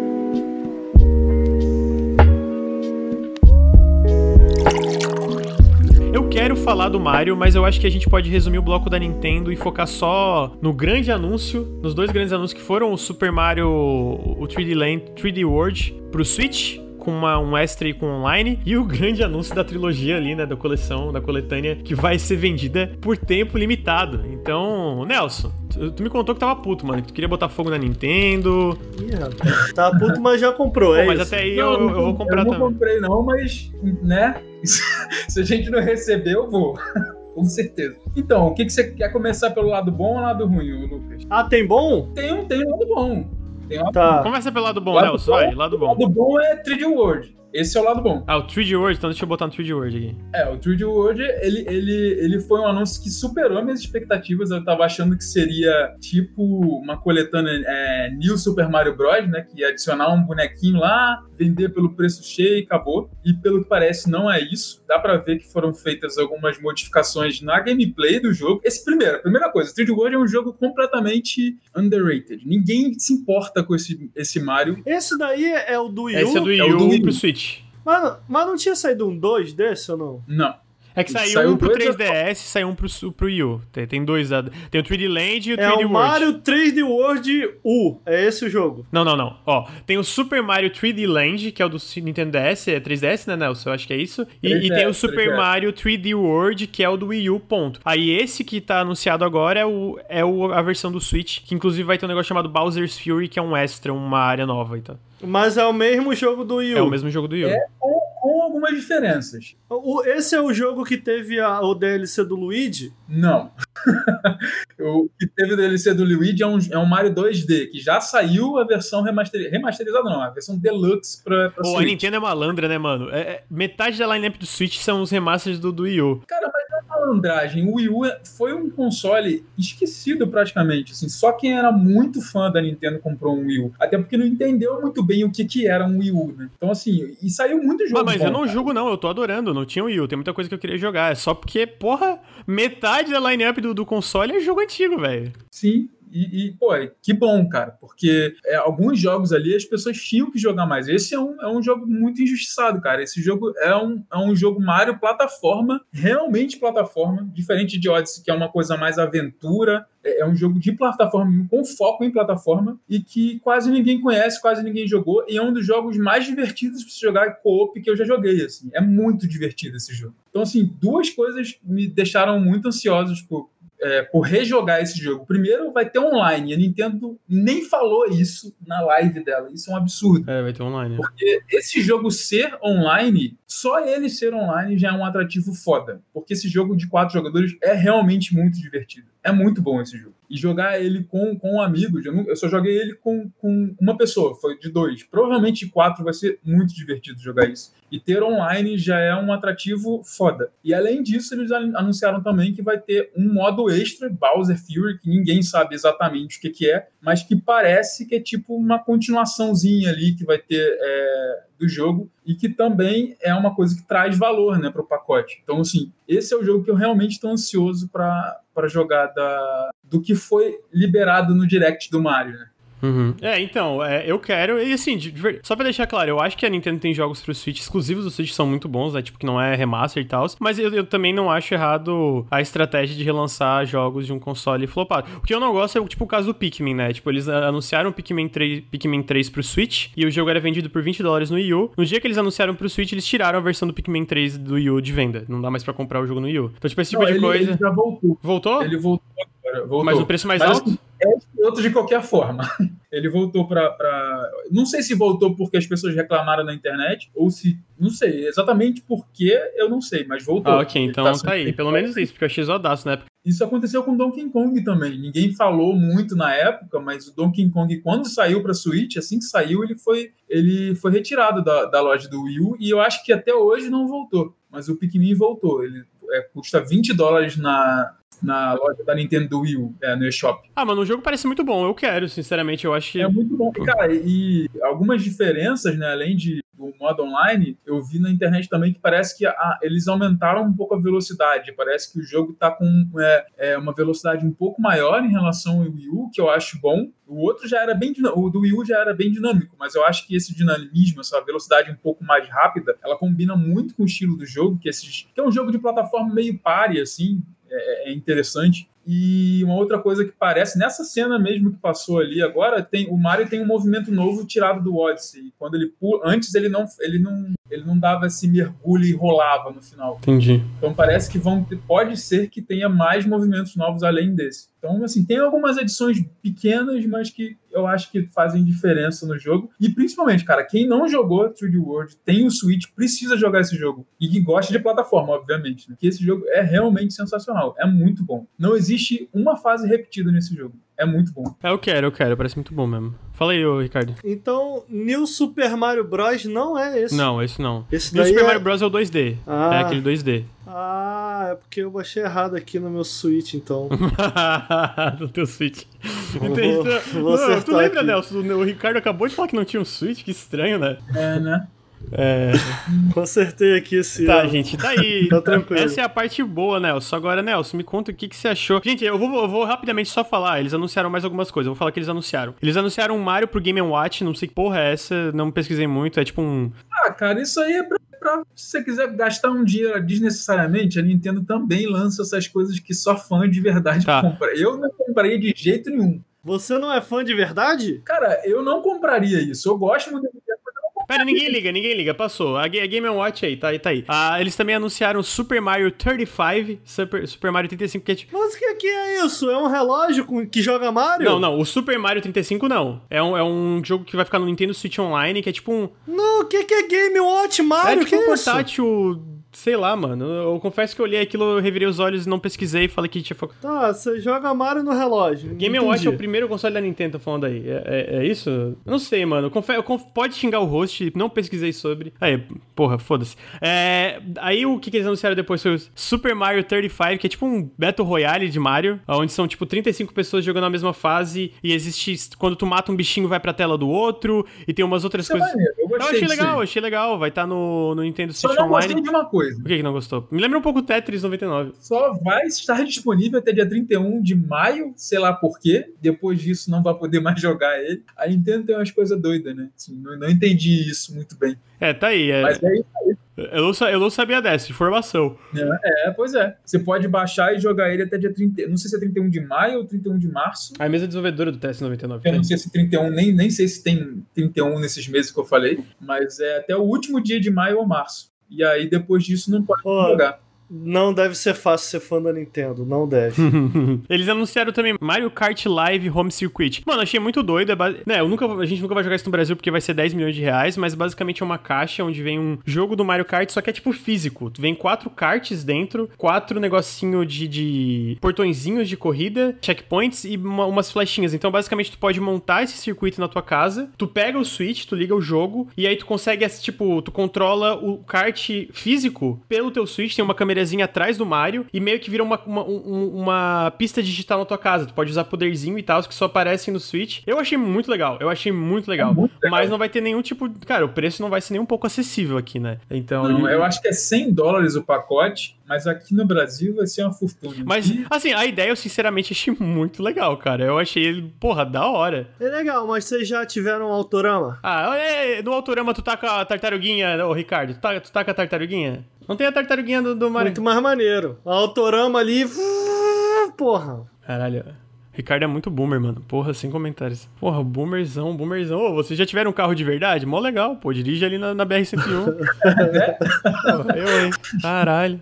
Mas assim, né? Caro, vai ser caro pra caralho, vai ser em outubro. Outubro de do- 2016. É, 16 de outubro de 2020. Ah, depois ah, vai sair o Super Mario All Stars no Nintendo Switch Online também, que é basicamente Super Mario Bros. 1. O 2, o 3 e o Lost Levels estão disponíveis agora no Nintendo Switch Online. Não sei se é por tempo limitado. Ah, Não, não é. Esse não é, não. ah, então tá. E aí, agora a gente vem ao anúncio final, que foi, de fato, o Super Mario 3D All Stars, que é basicamente Super Mario 64, Super Mario Sunshine e Super Mario Galaxy. É uma coletânea dos três jogos, vai estar limita à venda por tempo limitado tanto fisicamente, tanto físico como digitalmente até março de 2021. Não sei por que é limitado. É, o port, o port, os ports parecem relativamente básicos, tem, tem um upgrade, né? Não é tipo puro ali, né? Eu achei zoado que o Super Mario 64 é tipo 4x3, sendo que tem um mod do Super Mario 64 pra PC que é widescreen. Achei meio zoado. Ah, mas tá aí, né? O que, que tu achou, Nelson? Que tinha muitas críticas a TC pra isso. Não, não tem muitas críticas, mas assim, não gostei. Essa é a verdade. Eu- Eu acho que eu tava com uma expectativa muito alta para essa coletânea, porque o, o- porque isso já, já era um, um rumor bastante tempo, né? Que ia ter um All Stars 2, né? E, cara, All Stars Super Nintendo, o- todos os três jogos do Mario foram refeitos com os gráficos do Super Nintendo. Assim, é óbvio que refazer os três jogos no- com os gráficos de Switch ia dar um trabalheiro, ia ser um, ia ter um gasto muito absurdo. Mas, cara, eu esperava pelo menos um pacote que mudasse um pouco mais, né? Principalmente o Mario, o, o Mario 64, cara, ele não, não botaram nem ele com tela É, cheia, tem sabe? uma versão que os hackers lá conseguiram o código que eles basicamente fizeram um Mario 64 a 60 FPS, a porra toda, né? É meio... Não é, não é 60 FPS, não é 1080p, não é tela cheia. E, cara, todo, todo mundo tava esperando meio que. Pô, é, é 35 anos de Mario, a Nintendo quer comemorar. E aí ela me lança uma coletânea que, porra, tem nome. Mario All Stars tem um nome. No Super Nintendo isso realmente foi é, um marco, né? E, cara, ele lançar dessa forma chega a ser um pouquinho triste, assim, porque parece que, cara, então vamos comemorar aqui 35 anos, mas vamos botar do jeito que tá mesmo. Vamos vender Mario 64 é, de novo, Sunshine e Galaxy, da mesma forma, só com um gráfico em HD. Isso ficou um pouquinho estranho. Eu realmente estava com uma expectativa muito alta pra. Pô, e por que, que não tem o 2, mano? Por que, que não tem o Mario Galaxy 2? Qual é? Qual foi? O, o, o, eu, eu imaginei que não ia ter, cara, de verdade. Porque conhecendo a Nintendo, mas não, não dá pra entender é, também. assim, será que é porque é, é, aquele lance de criar demanda, né? Porque tá vendendo muito, mano. Tipo, na, na Amazon... é porque já tem três games ruins, né? Vai botar mais um? Né? Ruim pra vou caralho, botar, né? Vou botar o Ricardo aqui, peraí. Ah, mas assim, tipo assim, o foda é... Tudo isso seria meio merda, mas, cara, o que mais me deixa meio caralho, sério, mano, é tipo o fato de eles limitarem a venda até, tipo, março de 2021 pra criar essa demanda artificial, sabe? Isso eu acho motivo. É porque é pra criar uma demanda artificial, Nelson. Porque, tipo, depois, provavelmente o que vai acontecer depois? Eu vou chutar aqui, tá? Provavelmente vai, eles vão parar de vender a coletânea e vão vender individual por Exato. É Mas é zoado pra caralho, mano. É muito zoado, tá ligado? Cara, olha só, quando saiu. Isso não, isso não me deixa nem um pouco. Porra, assim, Nelson, é mim... muito zoado, cara. Ah, cara, pra mim é tanto faz, caralho, sabe? Caralho, Nelson, vou dar um socão na tua faz. cara. Se, tá, tanto faz aí, deixa eu dar um socão na tua porque, cara também. Porque assim, a parada é a seguinte: se eles vão vender depois, vai custar 60 dólares, se eu não me engano. Se eles vão vender depois por 20 dólares Ah, não um, vai ser 20, Nelson. Não vai ser 20, Nelson. Não vai, não vai. Ah, vai sim. Não vai, Quer apostar, Nelson? Quer apostar? Quer apostar? Então, assim, vamos apostar, Nelson. Vamos apostar. Se... Agora, vamos, se Nelson, escuta, escuta comigo. Vender, Nelson, Nelson foca, foca aqui. Se chegar lá, lá em 2021 e eles estiverem vendendo por 20 dólares, de fato estiverem vendendo por 20 dólares, eu pago um full price da Nintendo, um lançamento da Nintendo pra ti no futuro. Senão tu vai ter que comprar. Os Vamos dizer que os três são 30 dólares. Alguém do chat aí vai entrar num sorteio e tu vai ter que pagar cada um Mario pra cada um ali de 33 Mario. Vai dar 90 eu dólares. Eu faço aposta vamos, vamos fazer uma aposta aí, Nelson. Faz aí, faz comigo. Não, não. Eu, eu assim, Pô, é mas tu, não, tu não confia na Nintendo, Nelson? No, no, no, coração da Nintendo que vai ser 20 dólares cada um? Então, é, é isso que eu acho. O que eles querem fazer é o seguinte: pô, vamos comemorar a gente está comemorando os 35 anos com uma coletânea. Depois a gente vai vender separado acabou. Porra, mano. Co comemoraram o Crash ali com os três num só, até hoje tá sendo vendido tranquilo, na, na, na broderagem ali. O, o, o, no, no Olha só, a partir de hoje, quando for meu aniversário, eu vou chamar o Nelson pra minha casa pra gente comemorar. Ele me paga 200 reais, a gente comemora e depois ele vai embora. 200 reais e acabou, não tem mais férias depois, não vai ganhar nada de, de recompensa, porque se é assim que a Nintendo comemora, eu posso também. Você topa, Nelson? Tá bom, Ricardo. Nelson, tá aí, Nelson. Fazer a aposta aí. Eu pago um, full price não, lançamento. Não tem, não ok, tá apostado. Tá, tô... Chat, anota aí, pode clipar. Tá apostado. O Nelson, não, o Nelson vai dar 3 Mario pro chat aí se, se o preço. Tá louco, se o preço cara, não for tá 20, se o preço não for 20 dólares, o Nelson vai dar Mario pra todo mundo aí. Não vou dar absolutamente nada. Caralho, Nelson. Porra, Nelson, tanto faz. Caralho, tanto faz, mano. Porra, eu vou te dar um tapa na cara e falar que é meu aniversário. Pô, tanto faz, tanto faz. Não, se isso não acontecer, é pau no cu da Nintendo. Mas eu, sinceramente, acredito que depois vai vender separado por 20 dólares cada um. Nelson, Nelson. Até nas Casas Bahia, quando é aniversário, quem ganha é a gente. Só com a Nintendo a gente só se fode. Quando é... Ô, Nelson, vamos fazer assim, ó. Quando for meu aniversário, ano que vem, vamos, vamos torcer pra tá normal. Eu vou aí pro Rio, aí eu dou um tapaço na tua cara pra comemorar meu aniversário e aí tá tudo bem. É, é meu aniversário, pode? não pode? Porra, tá tudo certo, mano. Caralho, mano, eu não, não, não tô puto. Gente, eu não tô defendendo, eu só tô falando que, assim, Tá sim, tá sim. Não, tá não sim, tô tá feio. Tá, tá, ao vivo, é tá ao vivo, Nelson. É esquisito pra caralho, mas se, tá se realmente for da forma que eu acho que vai ser, depois ser vendido separado, tanto faz, cara. Não, mas eu quero deixar uma coisa clara aqui, eu tô falando mal pra caralho, mas assim, eu nunca zerei o Super Mario 64, eu nunca joguei o Sunshine, eu nunca zerei o Galaxy. Se a gente não recebesse, por exemplo, eu com certeza iria dividir e comprar com o Nelson o jogo, porque especialmente o Galaxy eu quero jogar muito. Então, tipo assim, eu sou otário também, né? Dito isso, eu não vou falar que tá tudo bem. Não, não, é, tá, Porra, é zoadaço, zoadaço. É bem zoado. Mas assim, deixa eu, deixa eu fazer uma pergunta. Você acha caro essa coletânea? É, é carinho, claro. é bem carinha. É porque seriam claro 20 dólares cada jogo. Você acha caro? Acho caro. Acho Bastante. Caro. Se tivesse o Galaxy 2, eu acho que não seria caro. Então, eu acho caro pra é, Galaxy e para Mario 64. Para o Sunshine eu não acho, cara. Porque o Sunshine ele teve uma diferença grande em relação. Nossa, Primeiro... quantos anos esse jogo saiu? Ah, então, mas ele só saiu para GameCube. Ele não tem outras versões, ele não roda muito bem em emulador, ele é cheio de problema. É difícil emular ele, porque tem que ter um computador bem bom para emular ele bem. Ele tá em é, 1080p, ele tá em tela cheia e ele tem diferenças na jogabilidade. Isso já foi visto que nos trailers dá para ver que o Mario pula mais alto, ou seja, ele vai ter algum refinamento na jogabilidade. Então, eu acho que o Sunshine é, um, é uma pedida boa, assim. Ah, assim, ó, de verdade, eu, eu, vou, eu vou pegar, eu quero jogar, eu acho que eu vou gostar bastante, mas para mim é difícil engolir no sentido que, cara, tá bom, não tá bom, ponto. Por quê? Primeiro porque hoje a gente vê a Microsoft com esse lance de retrocompatibilidade até o Xbox original, com melhorias gratuitas, certos jogos, inclusive melhorias que são praticamente remasters. A gente vê a Sony com uma iniciativa parecida, pelo menos do PS4 pro PS5, a gente sabe que vai, aparentemente vai ter retrocompatibilidade, talvez não com tudo, mas vai ter retrocompatibilidade também. E vai ter essa coisa de alguns jogos serem melhorados no console subsequente, ah, no console seguinte, né? A gente vê, sei lá, a Activision fazendo esse puta trabalho foda com Crash, com Spyro, com Tony Hawk. A gente vê outras empresas também fazendo trabalho foda com remakes no geral. E aí vem isso. É ruim. É ruim, ponto. É ruim. É horrível, é horrível.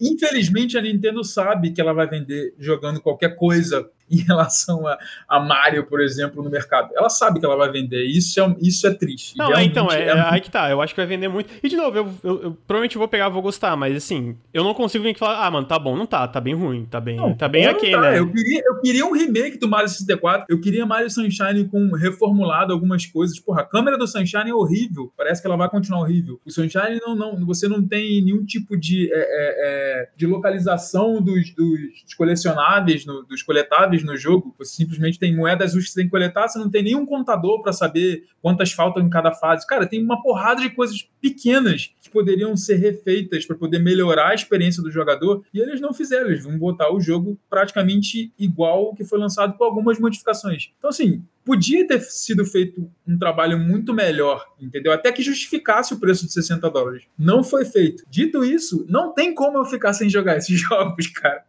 É esse o problema. A Nintendo sabe disso e a Nintendo caga para fazer um trabalho melhor, porque ela sabe que de qualquer forma que ela colocar no mercado vai vender. Não, é, eu entendo, porque é, é tipo o Ricardo com, com Marvel. A Marvel pode cagar num prato, o Ricardo vai lá e vai comer, mano. Porque é Marvel, tá ligado? Né?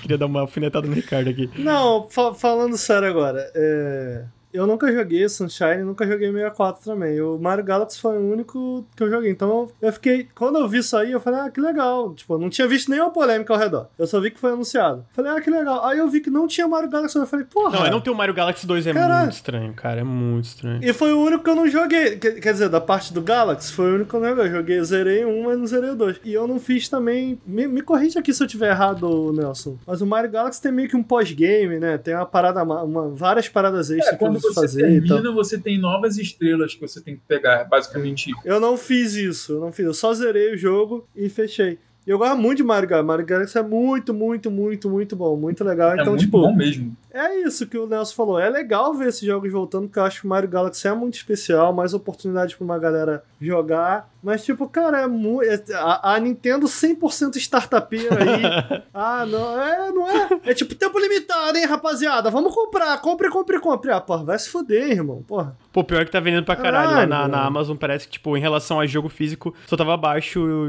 Em ranking de venda, só tava abaixo do Animal Crossing. E a gente sabe que o Animal Crossing é uma parada surreal, né? Tipo, é, então, assim, como não é? Como o que eles fizeram? Ao, ao que tudo indica, sequer é uma melhoria para além de, ah, o jogo está rolando numa, rodando numa resolução maior, porra, pelo menos vamos botar o, o Galaxy 2 aí na jogada, né? É, eu fiquei triste, porque, mano. Porra, eu queria. Eu quero, eu vou jogar os três, mano. Provavelmente vou jogar em live, inclusive, mas é porque, de novo, eu não zerei nenhum dos três, nem joguei o Sunshine, nunca peguei ele na mão. Mas eu, eu porra, mano, é, sabe, tipo, a gente sabe que Mario 3D é uma das paradas mais importantes da Nintendo em relação a. Pelo menos a gente vai falar em relação à qualidade, sabe? Tipo, a gente sabe que, mano, cada Mario 3D, cada lançamento de Mario 3D é um evento pra um console da Nintendo, né? Então, tipo, ver eles lançando esse remake, sabe? Tipo, vendo eles lançando esses remakes dessa maior, da, dessa franquia, desses jogos que definiram os consoles da Nintendo dessa forma, é meio, é meio zoado, cara. É meio zoado. Agora, agora, dito isso, cara, eu acho assim, porra, o Nelson gosta. Porra, tô afim de jogar no Switch. Meu irmão, vai fundo. Eu, eu acho muito chato. Dito isso, eu acho,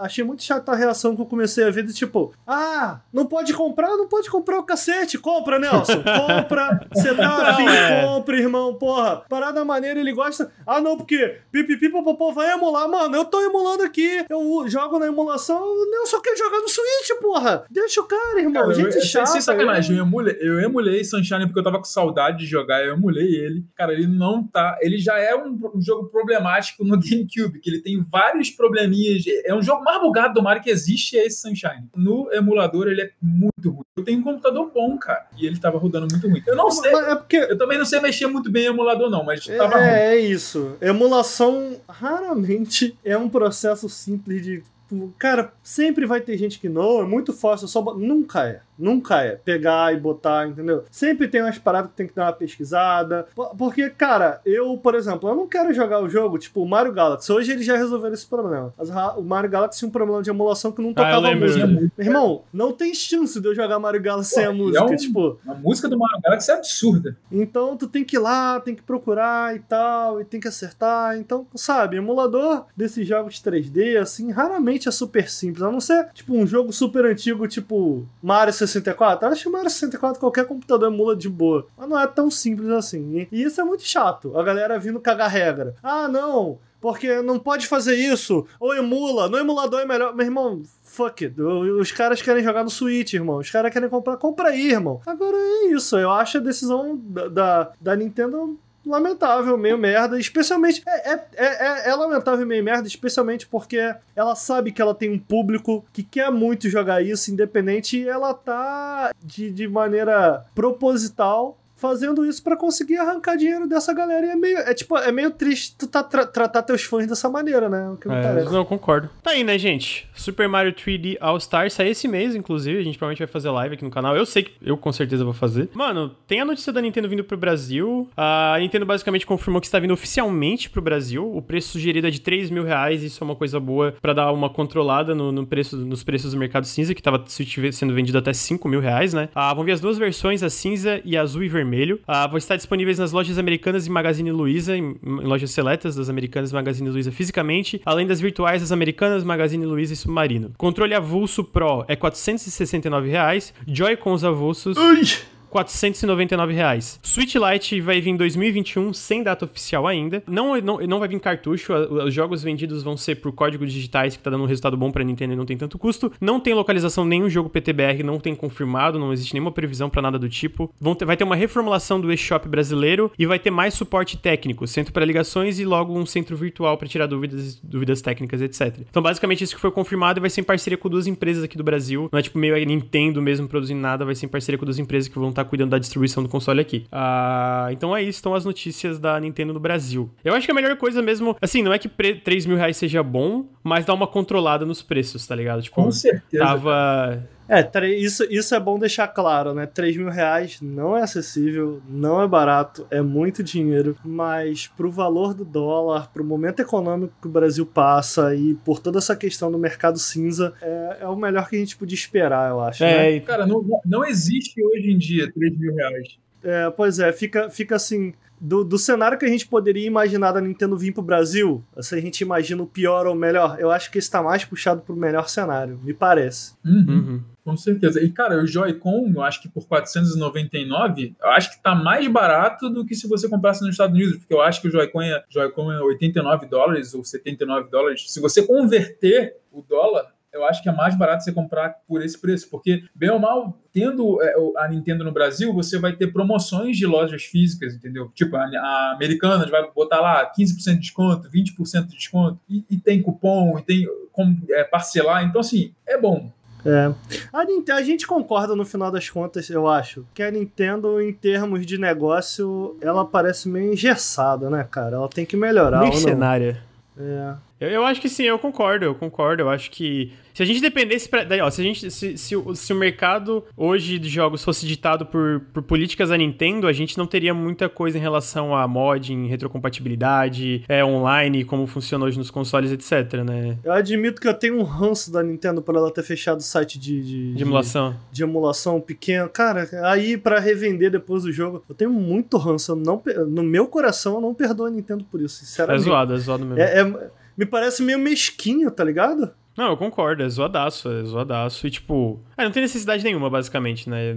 É política, é política merda da empresa que não tem nem o que falar, além de que, mano, melhorem, né? Tipo, é, é isso que eu tenho que comentar. Fechar site pequeno de emulação, ou site que, é, tipo, em não... Em vez deles prestarem um, um, serviço melhor, um serviço, tipo, sei lá, eu... Os sites de Mega Drive estão abertos por aí, mas eu tenho os jogos de Mega Drive no Steam. Eu comprei, mano. Eu fui lá e comprei com, com né? Eles oferecem um serviço maneirinho no, no Sega Genesis Collection do Steam, que tu tem o teu quarto e dá pra tu personalizar personalizar teu quartinho, é nostálgico. Aí tem as fitas, tu pega as fitas e bota. As fitas que tu compra entra numa prateleira. Achei maneiro, comprei. Cara, comprei tudo lá no Steam. Entendeu? Aí, pô, tiraram as paradas do.